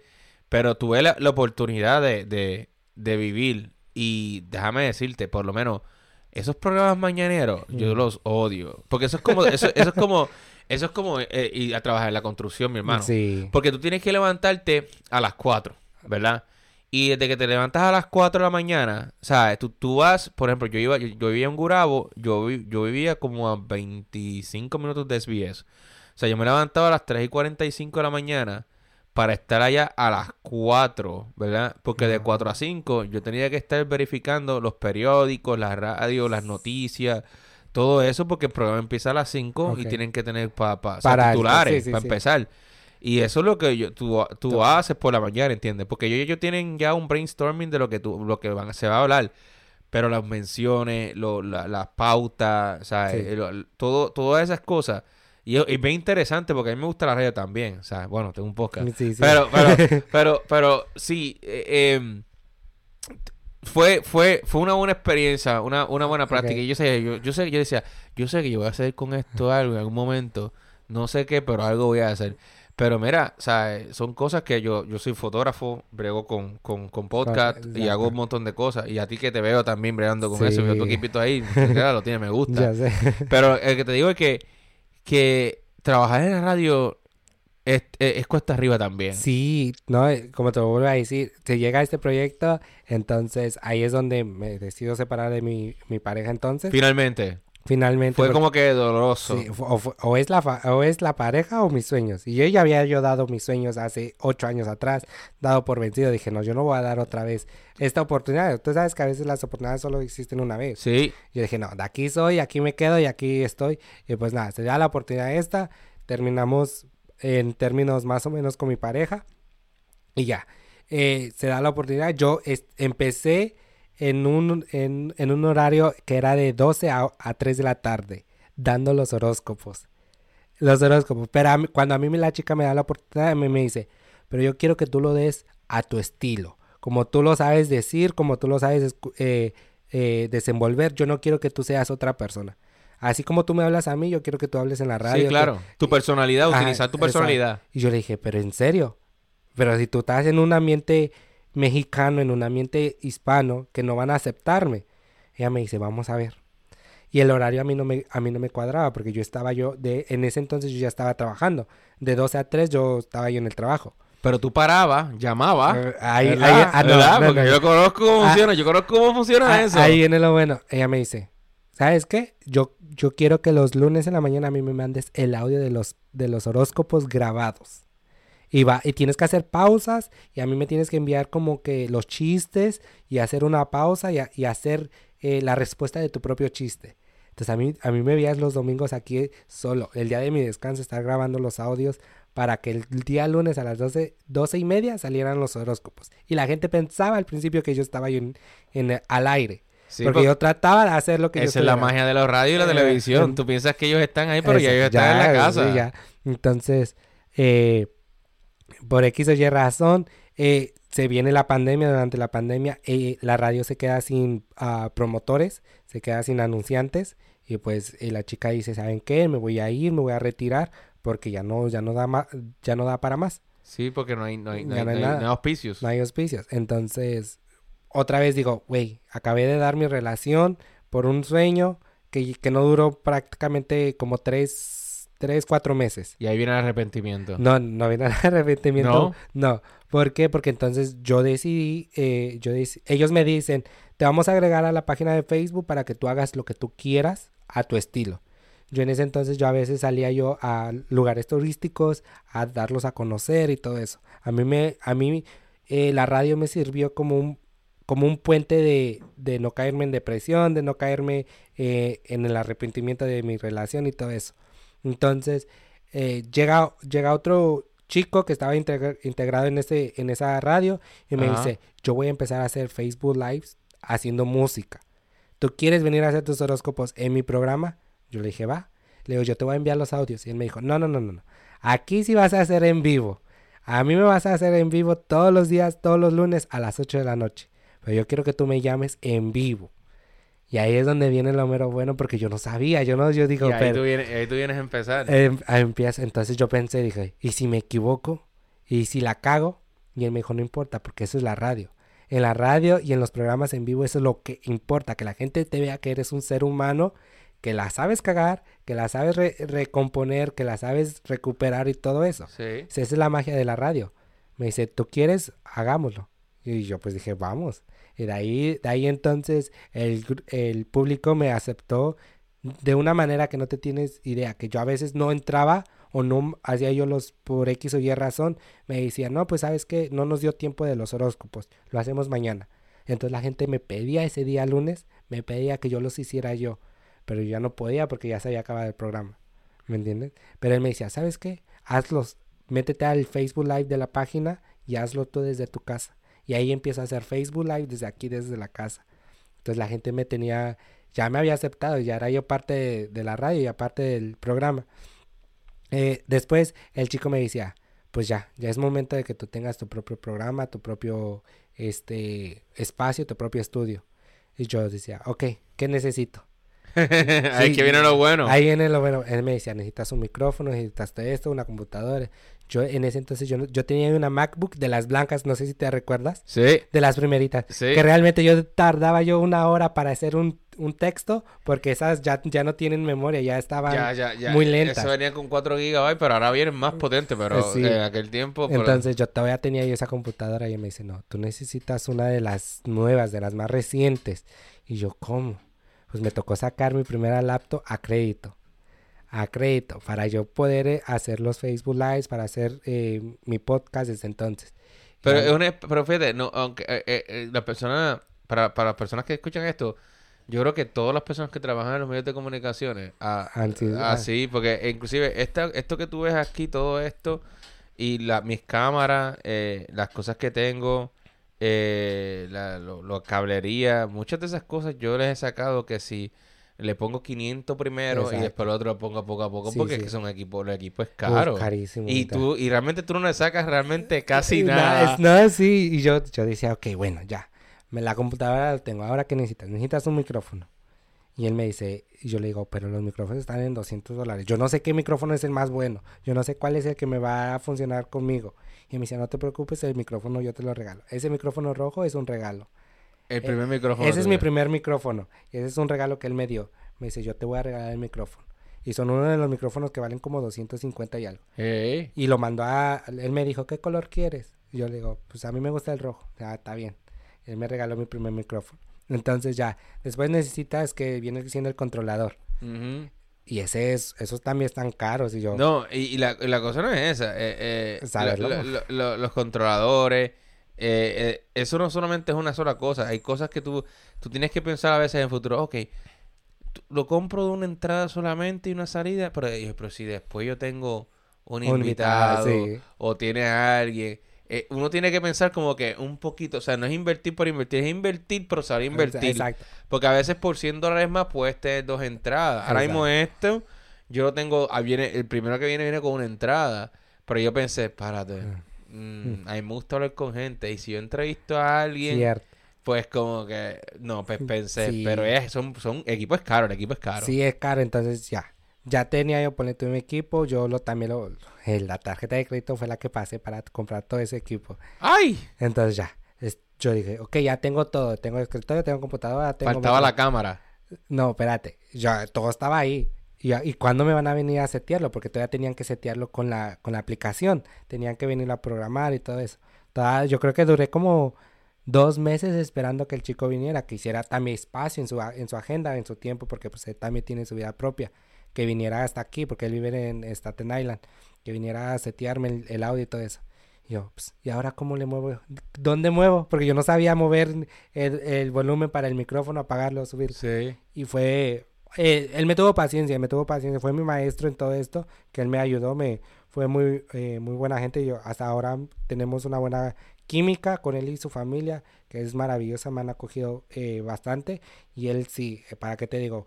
Si no fuera por él, yo creo que la carrera de Joseph Chimani se hubiera quedado ahí en, en, en los horóscopos. Y no, él me dijo, ok, ya eh, tienes tu audio, se mueve aquí, se mueve esto y todo eso. ¿Cómo le vamos a poner al audio? Al, al programa. Y yo pues, no sé, en ese entonces pues, lluvias ideas pues, eh, salían. Y me dice, no, pues, ¿sabes qué? ¿Por qué no le pones como tú? Bien fresa. Le digo, fresa. No, yo no soy fresa. Me dice, sí, tú eres fresa. Le vamos a poner la hora fresona. Y ya fue de ahí entonces que se, se, na- se bautizó como la hora fresona con el muñequito del sabor. Oh. Así, así salió el, el primer programa. eh, igual, como te vuelvo a decir, era programas eh, prácticamente al lado de este regional mexicano. más que nada pop, eh, cumbias, baladas, románticas y todo eso. Y el otro chico ya tocaba más mexicano, más cumbias, este, sonideras, eh, rancheras, despechadas. Yo a mí me tocaba la, la parte, dice, ahora así como dijera el programa Fresón, ¿no? Karol G, Becky G, todas esas, Ay, perreo, todo eso. Perreo sucio. A, a mí me tocaba poner eso, entonces yo decía, no, al principio yo nomás tenía yo dos vistas al día. Yo, la gente me escuchaba una vez, dos veces nada más. Yo digo, yo no voy a pegar aquí, porque ya es mi propio programa. Ya tenía yo una hora, una hora para mí, donde yo tenía que hacerme responsable del público, de, de, de enganchar a la gente que se quedara conmigo. Que algo bien difícil. Y era de que yo veía yo cómo se salían o cómo se bajaba la audiencia. Eh, Y yo me quedaba ya así. Cuando ponía yo la canción me quedaba yo en silencio y digo, ¿qué estoy haciendo? ¿Esto es lo mío o no es lo mío? Y pues ya después de seis meses yo me posicioné en, un- en la, eh, en el público que literalmente ya está me pedían dos horas.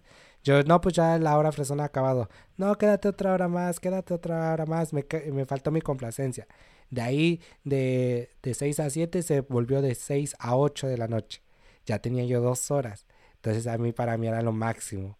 Ah, yo, yo me sentaba y me metía yo en mi mundo, en el mundo del micrófono, y yo decía yo tanta barbaridad porque él, era lo que le gustaba a la gente. Sí, a la gente le gusta que, les, que les, le hablen directo y, y de tópicos que ellos les encantan. Exacto. Y le pongan la musiquita que les gusta y que de vez en cuando le digas el chistecito. Exacto. Y el chisme, dices de la farándula y todo eso. Por eso te digo que yo sé que, yo sé que a ti te gusta mucho la farándula, igual que a mí. Eh, yo soy, uff, y a mi tía del Bronx también, la sultana. Eh, yo, entonces, en estos momentos, en- a pesar de que, o sea, ya tienes tu programita de radio, eh, sigues trabajando, eh, yo, ah, no, no, no, no te ha pensado la idea de, de volver a México. Fíjate que sí. Yo a veces digo, pues ya sé, sé básicamente, tengo prácticamente un título en la universidad. Yo quiero acabar mi título en la universidad, graduarme de Ciencias de las Comunicaciones e irme para México. Pero en México eh, la carrera de, de reportero está muy feo. O sea, hay gente que, reporteros que han muerto haciendo Sí. su trabajo. Es cierto. Entonces a mí me dicen, pero tú, tú, ¿qué vas a hacer a México? Si aquí tienes posibilidades. Le digo, aquí no hay posibilidades para mí porque si yo, yo sé que sin un social, sin, sin ese número de nueve dígitos, yo no voy a hacer nada, nada Pero en acá. México puedes estudiar y puedes tener una oportunidad de por lo menos que... Y sí, y yo digo, pues yo me voy a México, yo sé que tengo que volver a trabajar o empezar de cero. Yo me voy, yo mis sueños es irme a los centros turísticos donde yo sé que la, me voy a desenvolver porque la gente habla inglés, vienen gente turista que habla en inglés y trabajar en eso y seguir y reevaluar mis estudios allá en México, Pero ya con un título. Tú sabes que si tú dices que ten- tienes un título de, un- del extranjero, Te ves más. te va, te van a ver más y te van a colocar en los primeras, no Sí, sé, eso es cierto. entonces, a esos, es, esos son mis sueños, de aquí a mañana, pero ya no volvería en, al pueblo que yo soy. Diría, ¿Dónde te diría? Yo me iría, yo no sé, como lo vuelvo a decir, a los centros turísticos que... mm, A la Ciudad de México no, sino otras ciudades como Cancún, Puerto Vallarta, Tulum, todos esos lugares donde sé que... Cancún y Tulum, chin. Eh, pero, pero eso de... eh, ¿Cómo se llama? Eh, ¿Puerto que- Vallarta? por- no, no Puerto Vallarta, que tuvo Veracruz. hubo un huracán hace poco. Guerrero, eh, Veracruz, Veracruz. Veracruz fue que hubo Sí. hurac- hace poco hubo huracán. el huracán. Acapulco, Acapulco. Oh, Acapulco, exacto. Acapulco, yo, yo no creo que yo... No sé, porque me han contado tantas cosas y como que ya... mm, mm, mm. Tal vez no para vivir. Tal vez para, Para, trabajar. para un fin de semana para pasarlo chévere, sí. Sí, pero para, o para trabajar, pero ya para vivir no, o sea, no. O sea, que tú estás aquí, lo que dice en este momento, en tiempo de gracia. Tú estás, tú estás como que guardando dinero y ver Sí. dónde tú... tú en te- dónde, dónde me posiciono después. Porque literalmente ahorita, eh, después de mi programa, yo a veces me quedo así sin hacer nada. O sea, yo estoy como que, ok, ¿qué, qué sigue? ¿Qué sigue para Joss? ¿Qué sigue en mi vida personal? Sí. ¿Me entiendes? Entonces, eh, hay a veces que sí me, me he quedado como que o vuelvo otra vez a lo mismo, como que ¿qué estoy haciendo con mi, con mi vida? Porque literalmente, ok, ya acabé, acabaron mis dos horas de programa. Eh, ¿Qué más? Ya ahí se murió el, el personaje, ¿me entiendes? Entonces, eh, es muy contradictorio lo que viene siendo la radio, porque mientras yo estoy ahí, me meto en mi personaje, lo gozo y todo eso. Pero ya, después digo, ok, ¿qué más? ¿Me entiendes? Yo, yo te entiendo. eh, a veces como que inclusive a mí eh, me pasa que tengo... O sea, tengo como que... ah, hice lo que hago, ¿verdad? Pero todavía no llegas al nivel que quieres llegar. Exacto. ¿Entiendes? Y es como que... ah. Pero dijiste algo bien importante al principio, que es algo que discutí hace poco con, con mi co-host, que yo tengo un co-host que está conmigo de vez en cuando, se llama John Salchichón. En Ok. mo- Lo que pasa es que John tiene su programa también y él lo hace con su primo, este, Ángel, que yo le digo la gaviota asesina. Yo les pongo nombre a todo el mundo enseguida. Se- Pero la gaviota asesina dijo un- unas palabras eh, también eh, que, que es verdad que es lo que dice, que exactamente se refiere a lo mismo que la consistencia. El truco de esto es seguir. Sí. Eh, no importa eh, si estás ganando dinero, que es algo que realmente quisiéramos, Pues, claro. ¿Quién no? Eh, a veces no es suficiente, pero es como dice Daddy Yankee. Yo cantaba por 200 pesos y a veces está de gratis. No está gratis. ¿Entiendes? Y ahora mismo un show de él vale más que un mes de gratis. ¿Entiendes? Sí. Y ahora más que se retiró, obviamente Mm, va, va a ganar más. Va a ganar más cuando le digas mucho personal. Mm, Ah. ah. Pero lo que te digo es que él, es consistencia, es seguir eh, tratando y buscando alternativas. El punto es no quedarte quieto, porque si nos quedamos quietos, o sea, es como que no vamos a encontrar nada. Tú tienes como que analizar, es como que, ok, ya hice aquí, ¿cómo yo puedo llevar esto aquí? Porque si te fijas, ya, ya cruzaste, el- eh, ya, ya cruzaste el, el risco, ya hiciste el puente y cruzaste, ya, Ya. estás al otro lado. Sí. Ahora tienes que ver cómo te sigues desarrollando y- implementando nuevas ideas para que crezcan más, ¿entiendes? No, y fíjate que sí, yo casi, casi pierdo la oportunidad de estar en la radio durante el concurso que yo estuve. El primer concurso que yo Ah, sí, estuve. porque eh, eres, eres- Mr. Universe, ¿verdad? Casi, casi. Yo estuve en un, en un concurso aquí en la comunidad, eh, en Mr. Seven, el primer concurso que fue al principio de año. Pero eso, el Mr. Seven tiene que ver con el tren 7. Eh, no, no, está, sobre el tren 7, pero no tiene nada que ver con el Pero tren tiene que 7. ver con el tren 7. Bueno, eh, yo estudié, eh, yo me, me metí al concurso este y yo, ahora sí que yo pedí permiso, yo les dije, ¿saben qué? Mientras esté en el concurso, yo quiero enfocarme en el concurso. Yo acabando el concurso, yo voy a volver al programa. Me enfoqué tanto en el concurso que cuando yo volví a, a- a- literalmente, yo no sé si tú me creas o no, pero cuando yo volví a empezar otra vez mi- mis, mis en vivos, que era mi programa, yo no sabía qué decir más.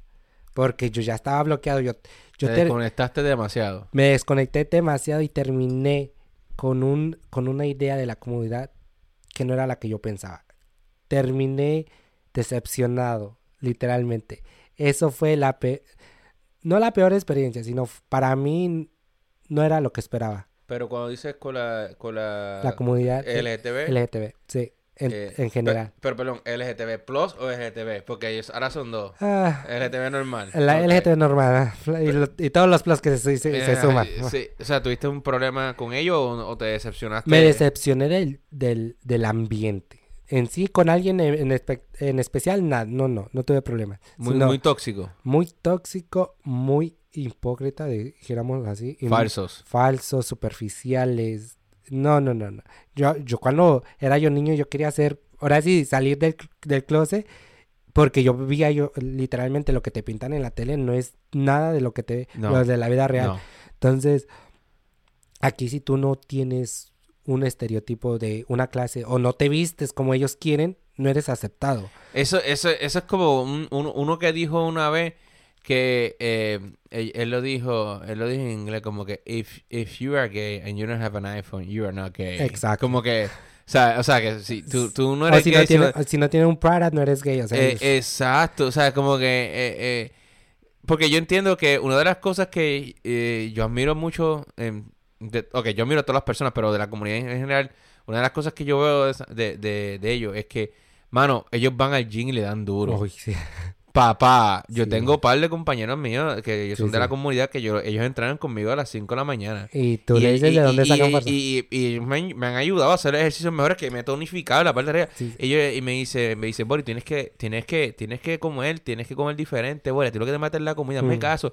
Y son bien, Bien, bien sí. en el gym Sí. celosos. Yo no digo que no, hay partes, yo creo que en, en, la, en el ambiente donde yo concursé o, o la gente que se rodeó en, todo, en, en el entorno del concurso era súper, súper superficial, era toda, toda basado a lo que, como te ves, lo que traes, lo que cal- calzas y lo que puedes aportar, porque ahí también cuenta el billuyo.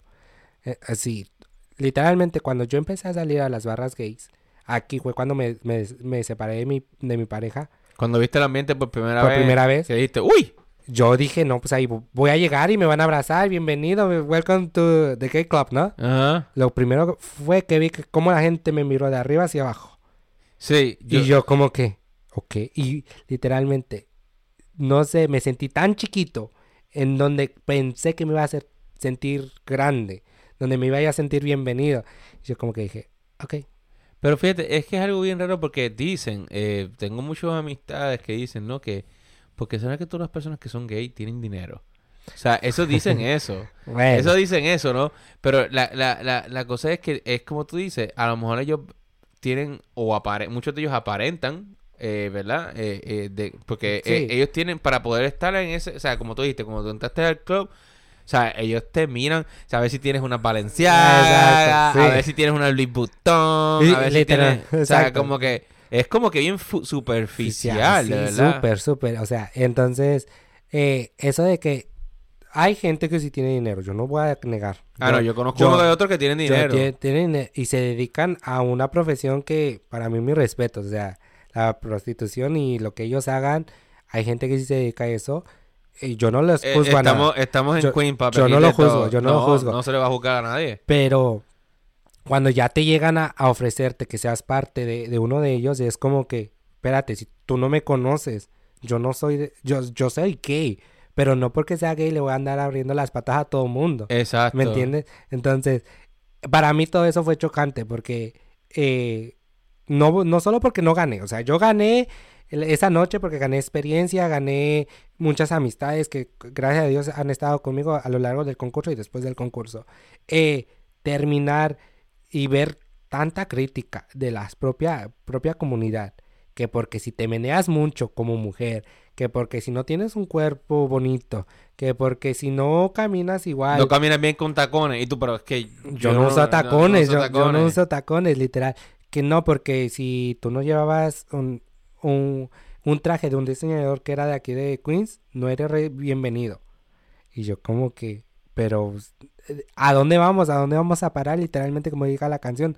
Si entre comunidad nos, nos hacemos pedazos. Yo creo, yo creo que la comunidad hetero nos hace menos que la comunidad gay. La comunidad gay entre nosotros nos hacemos súper, súper basura. Entre nosotros. Es como dicen que aquí eh, es algo que yo aprendí aquí y que el peor enemigo de un inmigrante es otro inmigrante. exacto. Obviamente, que lleva más tiempo aquí, se aprovechan de los temas que yo los he visto. Pero entonces en la comunidad, en la comunidad gay y LGTB, mejor dicho, eh, sí, hay una guerra, Dios No. mío, pero yo los he visto peleando. Hay videos que aquí se ven en Manhattan saliendo de los clubs en Y- donde se, se, se rompen los caras. Y más que nada, si aquí, si tú no tienes un apellido, porque aquí es como por facultades o por este, por nombres, por apellidos. Si tú no perteneces a una familia, si tú no traes ese apellido, tú no eres nadie en la comunidad. Y eso yo lo aprendí porque. Pero sí, como tú, ok. Mira, porque- ¿Cómo, o sea, quiere decir que un, tienes que ser gay, pero de, de una familia rica. No, de un apellido, no tiene que ser rica. Ponle tú, yo te voy a explicar así. Cuando yo concurso, yo concurso con mi nombre normal, Justo Chimani. Ajá. Había que... eh, varios apellidos que no te, te voy a decir. Ponle tú los Vázquez, ¿no? Ajá. Pero esos los Vázquez, en cada club que tú vas, se forman un grupito que son todos los Vázquez. Eh, del otro lado están eh, los Hernández, que todos los Hernández, y se forman los grupitos, ¿no? Y del otro lado está eh, que los nuevos que apenas están comenzando, los Rivera. Entonces ya empiezas a ver como que, ah, los, eh, los Vázquez eh, son los que tienen mucha gente, son los que pueden aportar dinero al club, que, que cada vez que hagan un evento, a ellos los van a seguir. Yo Porque... estoy, yo estoy. No, Todavía- sí, yo no, no, yo no puedo sí. creer esto. No, sí. O sea, estamos hablando de, de apellidos. sí, eh, apellidos, apellidos. pero, pero eh, en el ambiente, en la En el- en la comunidad, o sea, comunidad. como que en un bar, o sea, estamos en un club, en un bar gay normal y hay grupitos y están divididos por apellidos, Apellidos, no, no no, por, no. no por, Por no, lo que puedas aportar como, como persona. y no son solamente, no, no necesariamente tienen que ser, qué sé yo, este, familia, simplemente que tú tienes el apellido Vázquez, Exacto. eres parte del grupo. Sí, sí, exacto. ¿Ves? Entonces, yo lo vi eso y es como que por eso no gané. O sea, por eso, porque yo no, no me ayudó ninguna familia, porque no recibí apoyo de Tú ninguna. estabas solo. Yo estaba, literalmente fue independiente. Todo me lo costeé Pero yo. te reconocieron. Me imagino que ellos Sí, saben quién tú eres. sí, tú eres sea, la amenaza para ellos. No, y fíjate que cada, donde yo voy, yo, la gente, la gente me saluda y me dice, te robaron ese, ese, ese título, fue robado. Y es obvio que todo ese mundo fue robado porque si tú vieras los videos de esa noche, salía Ecuador, salía este... Bueno, yo te vi. Yo, yo ahí fue cuando dije, yo estaba como que, yo estaba en el celular y dije, que este cabrón está concursando. Y de hecho después te vi en el trabajo y te dije, loco, tú no cabrón". Y tú todo, todo Sí. dormido porque después tú fuiste a... No, si yo al otro día yo tra- trabajaba, Exacto. ¿entiendes? Entonces, ponle tú, salía Ecuador, salía este Guatemala y ponle tú, la gente gritaba, pero yo salía y era todo el, todo el salón, el venue gritando México. Y entonces cuando a mí me dan el tercer lugar, de fondo yo escuchaba a unos amigos gritando que era fraude, mi familia gritando, porque yo llevé a mi familia, Y tu familia mi fue. propia familia, o sea, mi familia, mi familia de sangre. Mi, Tu, fam- tu hermana fueron. mi hermana, mi mamá y mis cuñados y amigos. Eso está bien. Y ellos gritando que era un fraude porque literalmente a, a mí no me dieron ningún reconocimiento en ese entonces. Y la cosa es que no ni siquiera te dieron el segundo, te dieron el tercero como El que para que... Es que tampoco, es que te, te- te- tú tenías que estar por ley en una de las primeras... Sí. eh, Lo que pasa es que no, no querían darte ni el primero ni el segundo. Pero, eh, eh, y esto es la, a la otra, la otra, eh, otro de mis pensamientos del por qué no gané, porque yo exigí mucho. Durante el concurso yo exigí mucho. Ellos pedían que no, ok, vamos a ir a este lugar, pero cada quien se va a tener que costear su plato. Y yo decía, ok, pero yo quiero que el día del concurso a mí me des tanto tiempo para presentar mi traje de baño, para presentar mi traje de fantasía, para presentar mi, eh, mi traje de noche. Yo exigí mucho para el día de la final, porque a nosotros nos exi- exigieron tanto durante el concurso, Pero tú le exigías para atrás. yo te- lo exigía también. Y él me decía, ok, chévere, chévere. El día del concurso, mi traje de baño nunca lo supieron describir. Nunca lo, lo describieron. Mi traje de gala, el traje de noche, no lo supieron describir o nunca les llegó el, eh, la hoja donde yo había yo escrito todo lo que llevaba mi traje de, fantasía o de gala. Nadie. O sea, la chica que estaba ahí solo estaba tratando de adivinar lo que yo llevaba yo puesto. Y, y- Y- pero si estaba, le- estaba, tú lo dejaste Yo, escrito. yo, yo lo dejé escrito, yo se los entregué en la mano. le- yo hasta, hasta mi diseñador, que mi des- diseñador fue de México, yo le dije, yo quiero que tú me digas qué es lo que lleva el, el traje, qué es lo que tú quieres que diga. Hasta incluso el nombre de mi diseñador no lo reconocieron. No lo reconocieron. Entonces yo digo, fue- plan con maña. Para no haber dicho lo que yo llevaba yo, es- ya. Eso fue que ahí hubo mucha envidia. Exacto. N- No sé si era envidia o literalmente no quería que ganara porque, pues, como te vuelvo a decir, yo no pertenezco a ninguna familia. Yo no, perten yo no tengo un nombre que ya está posicionado en la, en la comunidad. Yo tengo mi nombre y yo- como yo se lo he dicho a mucha gente, yo no me voy a cambiar el nombre pues, solo por pertenecer al- a, a la manada. ¿Por qué? Porque yo quiero que me reconozcan como yo soy o quién soy. El día de mañana que yo llegue a un club, a un lugar, que digan, él es Jos Tochimani. No que me digan, él es Jos de la familia tal. ¿Me entiendes? Sí, por ti, por tu nombre y tu apellido. y tu- eso está bien porque honestamente así tú no le debes nada a nadie. Y, y si per- y, y a lo mejor y a lo mejor sí perdiste, pero no perdiste porque perdiste, perdiste porque te quisieron perder. No, y, Pero ese, ese, ese premio era para ti. Exacto. Entonces, la experiencia yo la gané, como te vuelvo a decir. Y yo, cuando yo bajé de ese escenario, eh, yo me, yo llegué, agarré las maletas, salí por la puerta principal y todo el mundo me volvió a gritar. Y yo le dije a mi familia, yo perdí, pero me gané al público. Y yo nunca le, le, eché la culpa a nadie. Yo nunca le eché la culpa a mis bailarines. Yo nunca le eché la culpa a mi diseñador. Nunca le eché la culpa a, a personas que me ayudaron en ese el día, el día, mis asistentes que estuvieron ahí. Nunca les eché la culpa. Yo agradecidísimo. Yo le dije, yo si voy a perder va a ser por mí o si voy a ganar va a ser por todos nosotros. Pero, pero, pero, te diste a conocer que es lo importante. Y ellos saben quién yo soy Giovanni, Y, eh, y, él, y es lo que yo he escuchado, que yo te, te, te, lo menciono esto porque yo he escuchado que a los que quedaron en primero y segundo lugar le echan la culpa a terceras personas del por qué no ganaron o por qué pasó esto en este concurso. ¿Me entiendes? Y yo como que, bueno, el que compitió y el que lució el traje o el que lució fuiste tú o fui yo y yo me hago responsable de lo que yo hice ese día.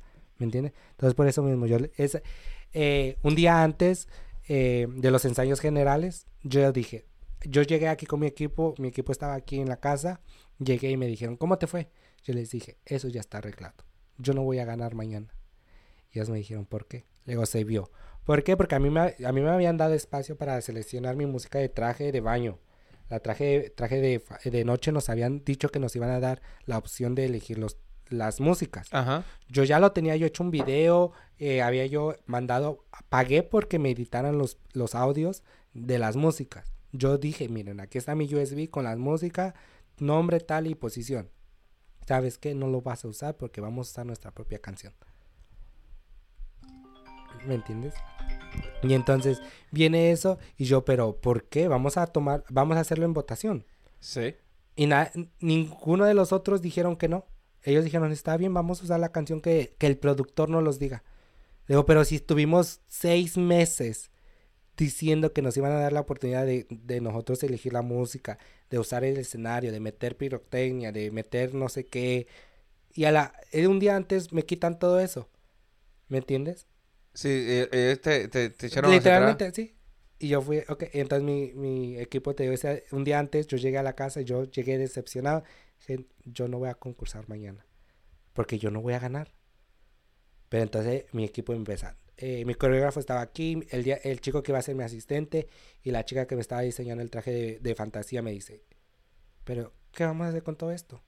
Se va a hacer tiempo perdido, entonces no, vamos a demostrarle que aunque esté arreglado ese concurso, nosotros eh, vamos a ir porque lo vamos a disfrutar y todo eso.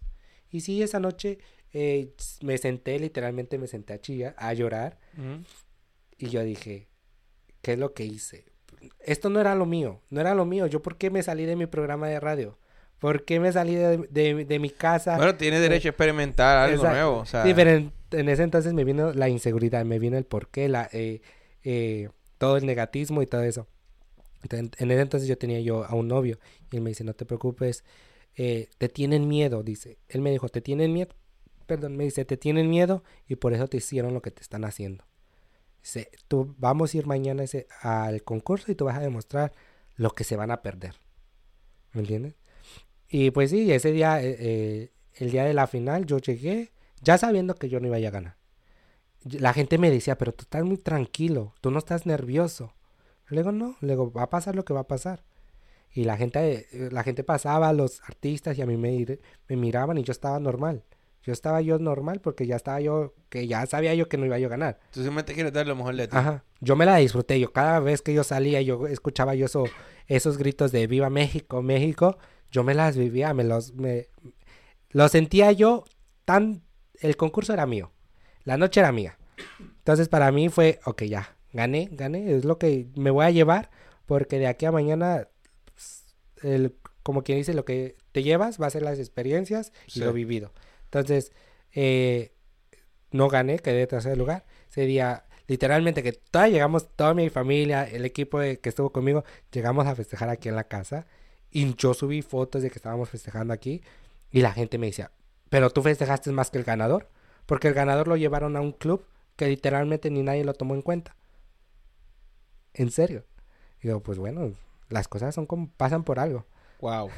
wow. Exacto. Pero fíjate, yo creo que eso pasa.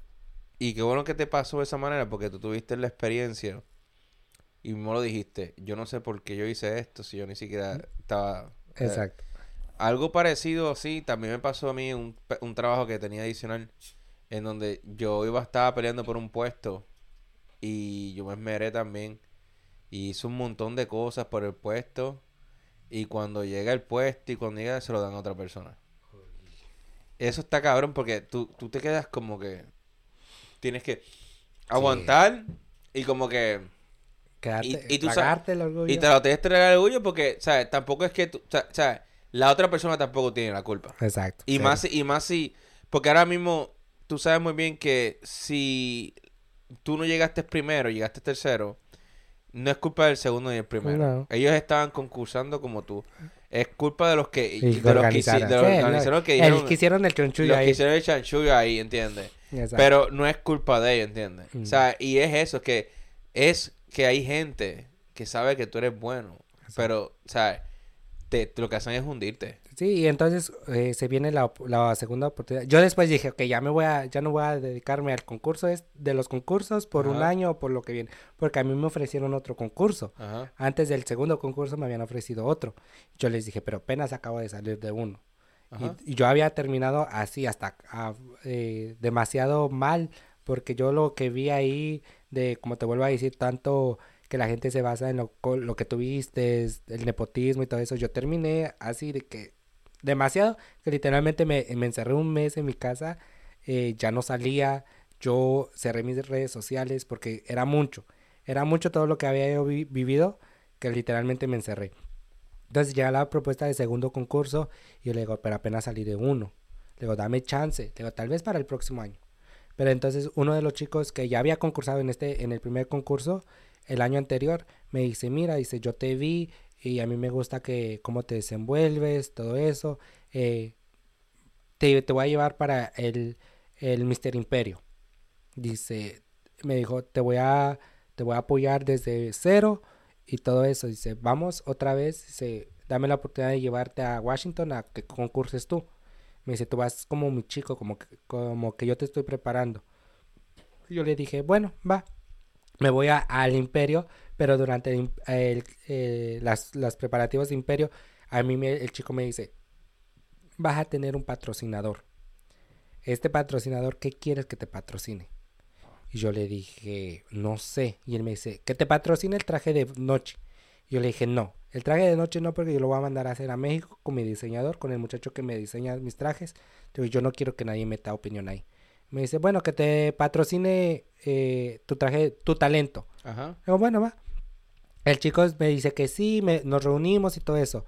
Eh, para el talento, el chico siempre, no sé si literalmente no, no me quiso apoyar en sí o lo dijo que sí por compromiso, pero me decía, mira, los bailarines cuestan tanto y tanto y tanto. Todo esto tiene que, los tenemos que trasladar desde eh, Queens hasta Washington. ¿Cómo le vamos a hacer? Y yo, pero pues si tú me vas a patrocinar es para que tú lo pagues todo. Le digo, bueno, págale los, los horarios de, de entrenamiento y yo, yo me encargo de transportarlos hasta Washington. Ahí sí iba a correr por mi cuenta. Al final de cuentas, era una semana antes, no tenía yo ni bailarines, no tenía yo coreografía, no tenía yo vestuario, nada. Yo le dije, ¿sabes qué? Yo voy solo. Si voy a hacer el ridículo otra vez y voy a perder, voy, va- voy a perder porque yo voy solo. Yo no voy a echar la culpa a nadie. Entonces ya eh, eh, me voy a Washington, quedo en segundo lugar. Y otra vez... eh, Ya no te daste tercero. ya no, te- segundo lugar. Yo digo, ya para el, para el próximo ya quedo en el primer lugar. Pero otra vez, bajo del escenario, me dan el segundo lugar, me meto a backstage y la gente de backstage me decía, tú te merecías ese, tú te merecías eso. Pero yo cometí un error. ¿Cuál esta vez? El chico que eh, con el que iba yo en contra o con el que estaba concursando mi competencia, Ajá. nosotros teníamos que hacer una coreografía para un, una no- un show antes Ok. y yo les abrí las puertas de mi casa. Ensayamos aquí. Oh. me- el mer- el mero día que- Y él vio algo que no tenía que ver. El mero día, el mero día que, que llega mi traje, aquí ellos llegaron a practicar y yo mi traje lo tenía afuera. Y ellos lo vieron. Él, él lo vio y no solamente lo vio. Fueron dos minutos que yo salí afuera a, a abrirle al otro chico que iba a ensayar con nosotros. Él tomó fotos de mis trajes. Y yo eso lo tengo grabado porque tengo una cámara en mi casa, en la sala. Sí. Entonces yo lo, yo lo vi cómo se tomó el tiempo en dos minutos en tomarle fotos a mi Y tomó fotos bien detalladas entonces. Sí. Ese fue, ese fue otro nivel. Y el muchacho que me llevaba eh, no me dijo nada hasta el día, el día de la final. Me dice, él mandó a hacer el, del mismo, el mismo, casi el mismo color que tu traje, porque él vio tu traje. Él le metió una capa a su traje que no llevaba porque él vio tu traje. Entonces el chico que ganó me copió lo que yo llevo, más o menos me copió lo que yo llevaba. Y eso en menos de 48 horas. De, de una semana. Yo, yo mi traje lo mandé a hacer un mes antes. O sea que el tipo cogió, aprovechó que tú estabas afuera, Tomó fotos. tomó fotos. O sea, pero eso obviamente tú... Pero yo es... yo- Tú, ponle tú tú- tienes, estás aprendiendo, no, no es culpa Sí, tuya. y- y yo, O sea, pues, es yo algo dije- que tiene que pasar también. Yo dije, ok, no hay maldad entre nosotros, porque un día antes, o una semana antes nos habíamos reunido y, ay, que vamos a apoyarnos, que mira, si necesitas No, algo, ya, ya, si ya, necesitas que alguien te monte tu coreografía, dime, el chico es bailarín, y él me decía, si, si necesitas algo que, eh, que alguien que monte tu coreografía, yo te ayudo, y yo como que, ah, sí, sí, sí, pero yo sabiendo que yo no iba a tomar ayuda de nadie, porque como te vuelvo a decir, si yo iba a ir a perder o iba a ir a ganar, iba a ser por méritos míos. Claro. Pero no contaba con esto que ese día yo iba, él iba a tomar fotos de mi, de mi traje, mi traje final, el Y tomó, rojo. y tomó fotos, las fotos completas las tomó. Sí. Y, y pero tú no llegaste a ver... En ese momento no, en ese momento O sea, que tú no viste, tú no viste el video de la cámara y dijiste como que, oye, mira, este, te vi que estabas tomando fotos, ¿qué pasó? No, en ese momento no, Ok. en ese momento no. Pasaron como tres días y no sé por qué yo me senté a ver todos los videos de, de seguridad y veo las fotos, veo el, el video donde él está tomando las fotos y yo le, le texteo rápido a mi, a mi diseñador y le digo, ¿sabes que necesito que me mandes otro traje? Y él me dice, ¿por qué? Le digo, porque ese traje ya me lo, me lo van a copiar. Y me dice, no, dice, pero es que ese traje fue hecho para ti y diseñado por ti y la idea fue tuya. Dice, "Te- podrán hacer un similar, pero no se les va a ver bien. Y, y él me dice, tú ya no tenemos tiempo, ya no puedo hacerte en una semana un traje, Está fuerte. Y después enviarlo para acá. enviarlo. Son tres días de, de, de proceso. Me dice, yo no puedo, dice, yo no tengo un, un segundo traje para ti. Se va a tocar irte con ese. Dice, y ese más, dice, ese es tuyo, ese color es tuyo, a ti te favorece.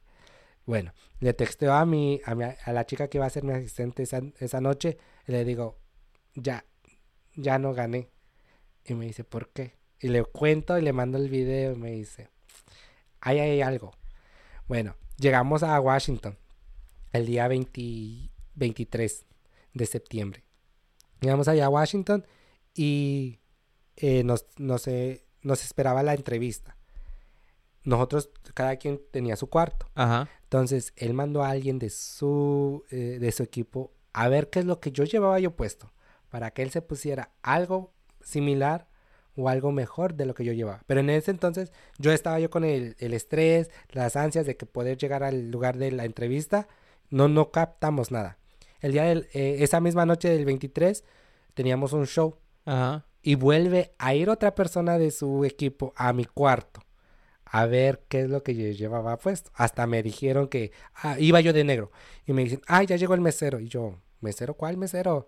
Le digo, a mí me queda el negro, a mí me gusta el negro y yo voy de negro. Ok. Y el chico igual. Se, se llevó dos maletas grandes que llevaban trajes, según él. Llevaban miles de trajes ahí.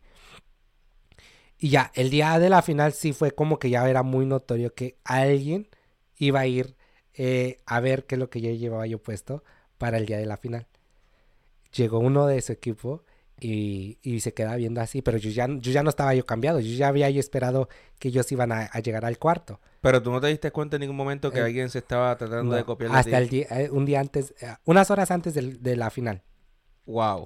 que, que vuelve a, el mismo, el, el competidor vuelve a ir a mi cuarto y me dice que si yo ya estaba yo listo, y yo, no, no estoy listo todavía, todavía me falta un chingo, pero ya había yo calculado el tiempo para cambiarme Claro. y que ellos iban a ir a, a chequear qué es lo que yo llevaba, ¿ves? Entonces mi asistente me dice, te vinieron a chequear otra vez, ¿verdad? Le digo, sí. Ya, le digo, esto ya, esto ya, le digo, ¿dónde está que nos íbamos a apoyar? ¿Dónde está que cero envidias y todo?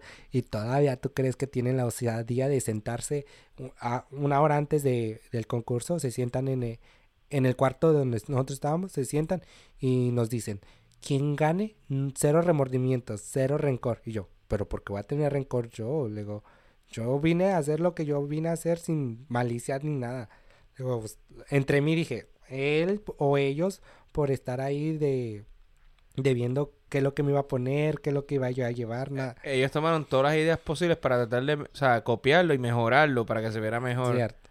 Entonces, a, e- a eso vuelvo a ir. Vuelvo, vuelvo al mismo tema de tanta, tanta malicia entre nosotros, ¿me entiendes? O sea, yo creo que ese ya no fue concurso limpio. Ya, Pero, pero tú nunca le llegaste a enviar el video a la persona. esta es la primera vez que lo van a escuchar por aquí. esa- O sea, que tú nunca le enviaste el video. Nada, nada. Y yo lo puedo volver a ver y yo se lo voy a decir. Si yo dije eso, y yo le voy a enseñar las pruebas.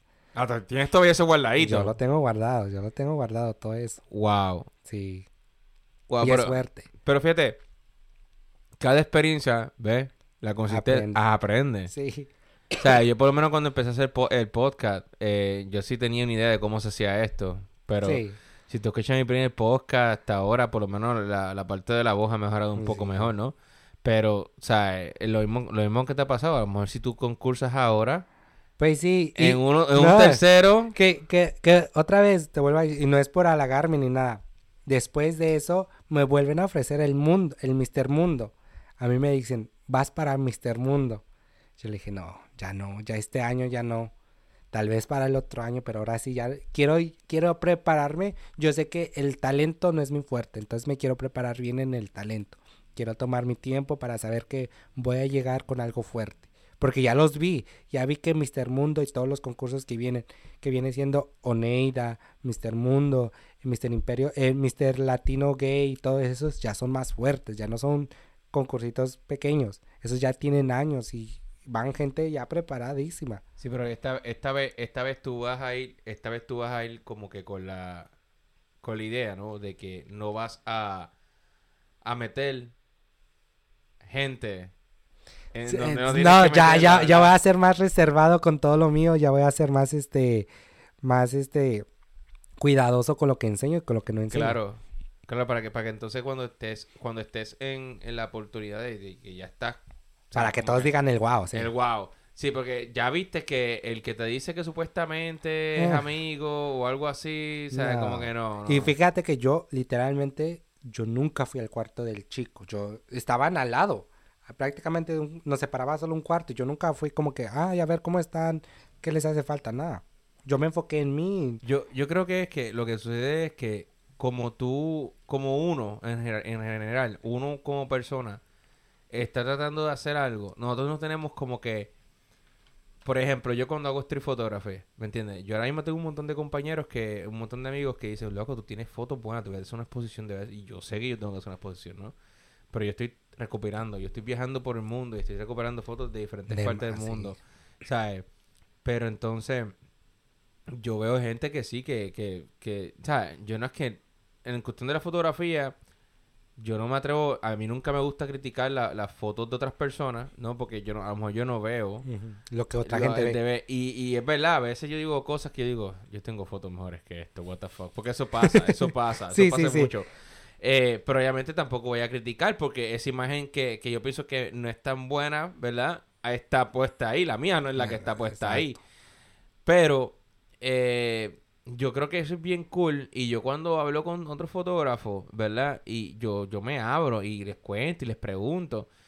Tengo muchos que hablamos y estamos ahora, pero tengo otros que me ven y me miran por él, siguen caminando con un flow y yo como que...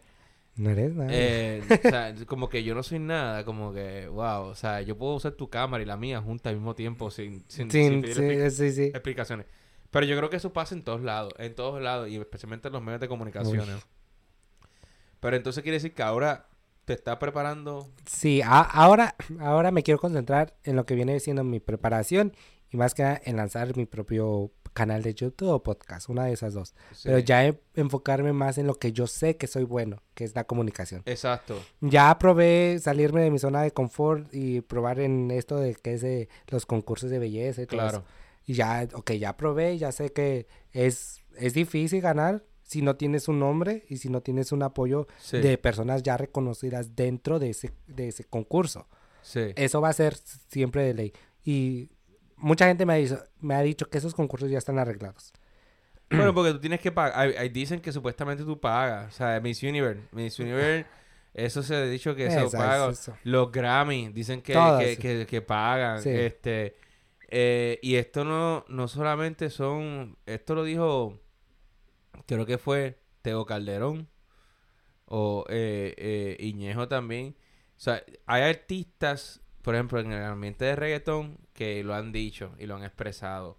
Que ellos no se ganan un Grammy porque ellos no van a Ah, pagar por un Grammy. Exacto. Y, y está, está, tiene mucha razón porque tú me estás diciendo a mí que yo tengo que ir a tu, con- ir a tu concurso, estar en la, en la, en la alfombra roja que ellos tienen, ¿no? Exacto. Que están todas las magazines, están todos, y que yo tenga que, yo tenga que pagar para poder ganarme el premio. Sí. Y es como me lo dijeron mis, mi, en mi- el grupo de, de personas que me ayudó. Me dice, Jos, ¿cuánto tienes? Si mejor nos compramos una corona y te la ponemos. ¿Para qué quieres ir a concursar? Vas a gastar más de lo que vale la corona. Y literalmente yo gasté en los dos concursos más de los que de lo del premio que daban. El premio era menos de lo que yo gasté en los dos concursos. Bueno, no te vayas lejos. eh, el Fashion Week, New York Fashion Week. O sea, para tú estar en el Fashion Week, esto lo aprendí yo cuando estuve de freelance ahí como fotógrafo. Para tú trabajar en el Fashion Week, o sea, para tú eh, traer tu, tu, Tu marca. tu marca, eso es como un bend. O sea, tú tienes que, o sea, eh, como que, o sea, según me dicen, porque uno habla, cuando tú estás en este ambiente, tú estás hablando con mucha gente. Cierto. Ellos me dicen, no, o sea, esto me lo dijo una modelo. No, lo que pasa es que la persona que me contrató a mí, que trajo su colección, eh, vino desde Hong Kong. Pero cuando tú hablas con ellos eh, y ellos te explican cómo es el proceso, ellos tienen que pagar para estar ahí. Sí. O sea, ellos tienen, Ellos pagan un lugar. un- ellos tienen que pagar un spot para, para, para trabajar ahí. De que, de que eh, el Fashion Week se encarga de ir a grabarte y poner tu inmueble. Pero ya tú pagaste. Ya tú pagaste, qué sé yo, 100 mil, 200 mil, 300 mil. Simplemente para mostrar tu, coraci- tu colección. Para ver si tienes la suerte de que estas Que alguien te compañías reconozca. te reconozcan y que puedas utilizar tu, tu, tu marca. Como Sí. que eso es algo Sí, es, es algo que... sí, arriesgado. arreglado. Yo creo que todo lo que viene siendo concursos y premios, todo es arreglado. Y muy arriesgado también, porque eh, tú dices a veces como que, ay, pero por lo menos tengo la experiencia, pero tú dices, puñeta, pero la experiencia no me va a ver los chavos que puedes invertir. Literal. Digo, o sea, no, no, que puedes sacar, puedes sacarle este gente que te vaya a, a, o sea, a aportar, pero eh, el, y No, no. demasiado. Eh, Josh, este, yo creo que ya no hay tiempo más para nada. pues, nos, hemos, Ah. nos hemos pasado, lamentablemente. La, la dejamos para otro podcast. dejamos para otro podcast porque eh, eh, está bueno esto y yo creo que tú y yo, o sea, yo creo que hay que hacer otro podcast porque a, a nosotros nos gusta mucho la farándula. Así es. Eh, saludos a Pipo de Español, voy tras de ti porque ya, me- ya me tienes alto. Este, pero, pero no porque seas malo. Eh, fue bueno, fue bueno traerte finalmente, estar aquí con, Igual, con- muchísimas con- gracias. con- gracias por contarnos eh, tu experiencia en Corona Queens, eh, tu vida eh, por Sí. encimita. eh, veo que has- de todo lo que ha, brincado, o sea, como decimos en Puerto Rico, chupa lambi, goza. Suena, su- su- suena algo contradictorio, pero sí, sí, eh, he pasado demasiado y como te vuelvo a decir, no ha sido fácil, no ha sido fácil llegar hasta aquí, sentarme aquí a contarte la historia también es, ha, ha sido algo, Y parece que lo resumiste, porque te estoy viendo que estoy hablando contigo, pero yo te estoy escuchando y yo, este tipo se preparó. sí, porque literalmente yo tengo, como te, en cada tema hay un tema que si lo toco se extiende y nos podemos sí, durar un, sí, uno- claro. una hora, un día y nunca voy a terminar de contar Yo, yo decía, yo decía, yo decía, yo, yo, yo cuando estoy hablando aquí, yo digo, yo, yo como, yo, yo se preparo, porque yo estoy escuchando yo aquí, como que yo estaba diciendo las cosas como que lo tenía planeado, pero es bueno porque, ¿sabes? Sí. Obviamente ya tú trabajas en los medios y ya entiendes. Sí, Yo- y, y es algo que alguien me, alguien, alguien me dijo así, dice, tienes que prepararte y saber qué es lo que tienes que decir, porque esas palabras que tú digas en ese, en ese podcast, en ese video, en ese programa, son los que te van a defi- definir Claro, quién tú eres y dónde vas a llegar. claro. Entonces, ta- yo, yo dije, ok, bueno, pero también te- tengo que mostrar la otra parte sincera de mí, o sea, tampoco voy a venir a contarte un choro de, de cuentos y al final que me, me paren en la calle, ah, es que yo te vi, hablaste de todo esto y esto y esto, y yo como que, ah, no recuerdo haber hablado de eso. en esta vida todo, en esta vida todo se sabe. Exacto. Por eso, por eso yo siempre digo que eh, en los medios de comunicaciones, como que a veces tú te pones a ver lo que las personas... De hecho, la- no solamente lo, lo- los, lo que los artistas dicen, ni lo que la- las compañías de revistas, ni qué sé yo, eh, Despierta América o estas People en español. En español.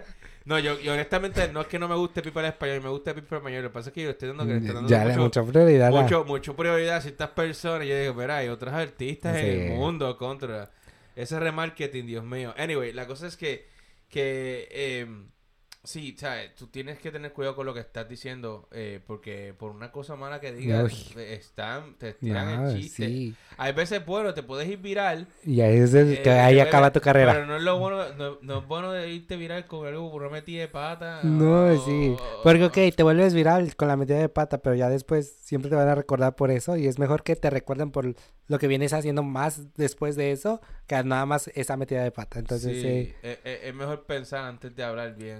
Como decía mi mamá, escuchar es un arte. Exacto. cierto. Y eso es lo que a mí me gusta de la comunicación, es que ya estando detrás de un micrófono, o sea, este micrófono es un arma de doble filo. Ah, Porque yo me puedo soltar aquí a hablar y hablar de tanta gente, tanto chisme que yo tengo, tanta gente, eh, tanto que me han contado, pero también tengo que guardarme y saber cómo desenvolverlo para que llegue a- al, al punto que yo quiero llegar sin ofender o sin pasar a atraer a nadie. Entonces, Claro. eh, este, o sea, a mí me gusta estar detrás del micrófono, yo me suelto, soy, soy yo quien, quien es y, pero también me cuido y sé, sé hasta dónde, dónde, dónde meterle el clutch y dónde ponerle el, fre- el freno a toda la historia. bueno, sí. Bueno, George, eh, gracias por estar aquí. No, gracias a Eh, ti. Eh, aceptar la invitación se nos dio después de casi este un, un año. Un ¿no? año, Un sí, año. casi, casi. Y sí. la cosa no es que el- es es el tiempo, ¿no? El tiempo y los proyectos, porque los yo sé que también te proyectos. fuiste, Sí, te fuiste pero- por ahí unos tiempos y pues sí, eh, todo eso influye en... Pero va a haber otro. Viene Claro que sí, claro. más. Y yo espero que no sea otro, sea miles de, de, de que podcasts sí. que aquí vamos a estar. Eh, y, y, y, no, y no solo de, de, de o sea, como que de la vida en general, que nosotros tenemos escuela. Sí, no tenemos escuela y creo que todos los días estamos aprendiendo de algo diferente, de algo nuevo y con todos estos nuevos temas que nos están este metiendo aquí en la comunidad, en, en el área de corona, más que nada, que creo que se viene afectando mucho. Sí. De un tema que estábamos hablando fuera del aire, que también tenemos que tocar eh, uno de estos días en tu podcast para que realmente, y no solo con- conmigo, yo creo que traer a otra persona que ya esté más, más afectada. Porque, ponle tú, yo estoy afectado en el, en el, en el, en el, en el lado de inmigración, pero hay gente que está afectada como que le han asaltado, que le han robado, entonces... o de, de los mismos street vendors que, que, Exacto. que han pasado por ahí, que, que de hecho ya no pueden, o sea, Ya no eh, pueden vender, ya. pueden vender si no tienes obviamente permiso, que durante la pandemia no- no te dijeron nada porque obviamente todo el mundo estaba pasando por necesidades, pero ahora Sí, el jueguito se acabó. Pero eso tiene una, eso tiene unos unas consecuencias porque, pues, eso, después más adelante vamos a hablar del por qué, de- pero, sí, sí. pero yo averigüé mucha información. Yo Sí. me orienté bastante, bastante. Pero nada, George, eh, gracias por estar aquí. Buenas noches a todas las personas que nos escucharon. Así Eh, es, buenas noches a, a- todos. Hasta la próxima. Eh, yo siempre digo chequeado, pero este es el Body Corona Quiz 111, aquí junto a George. Así es, se despide de ustedes, yo soy Tochimani. Hasta la próxima. Chaito, pues. Y aquí el Body.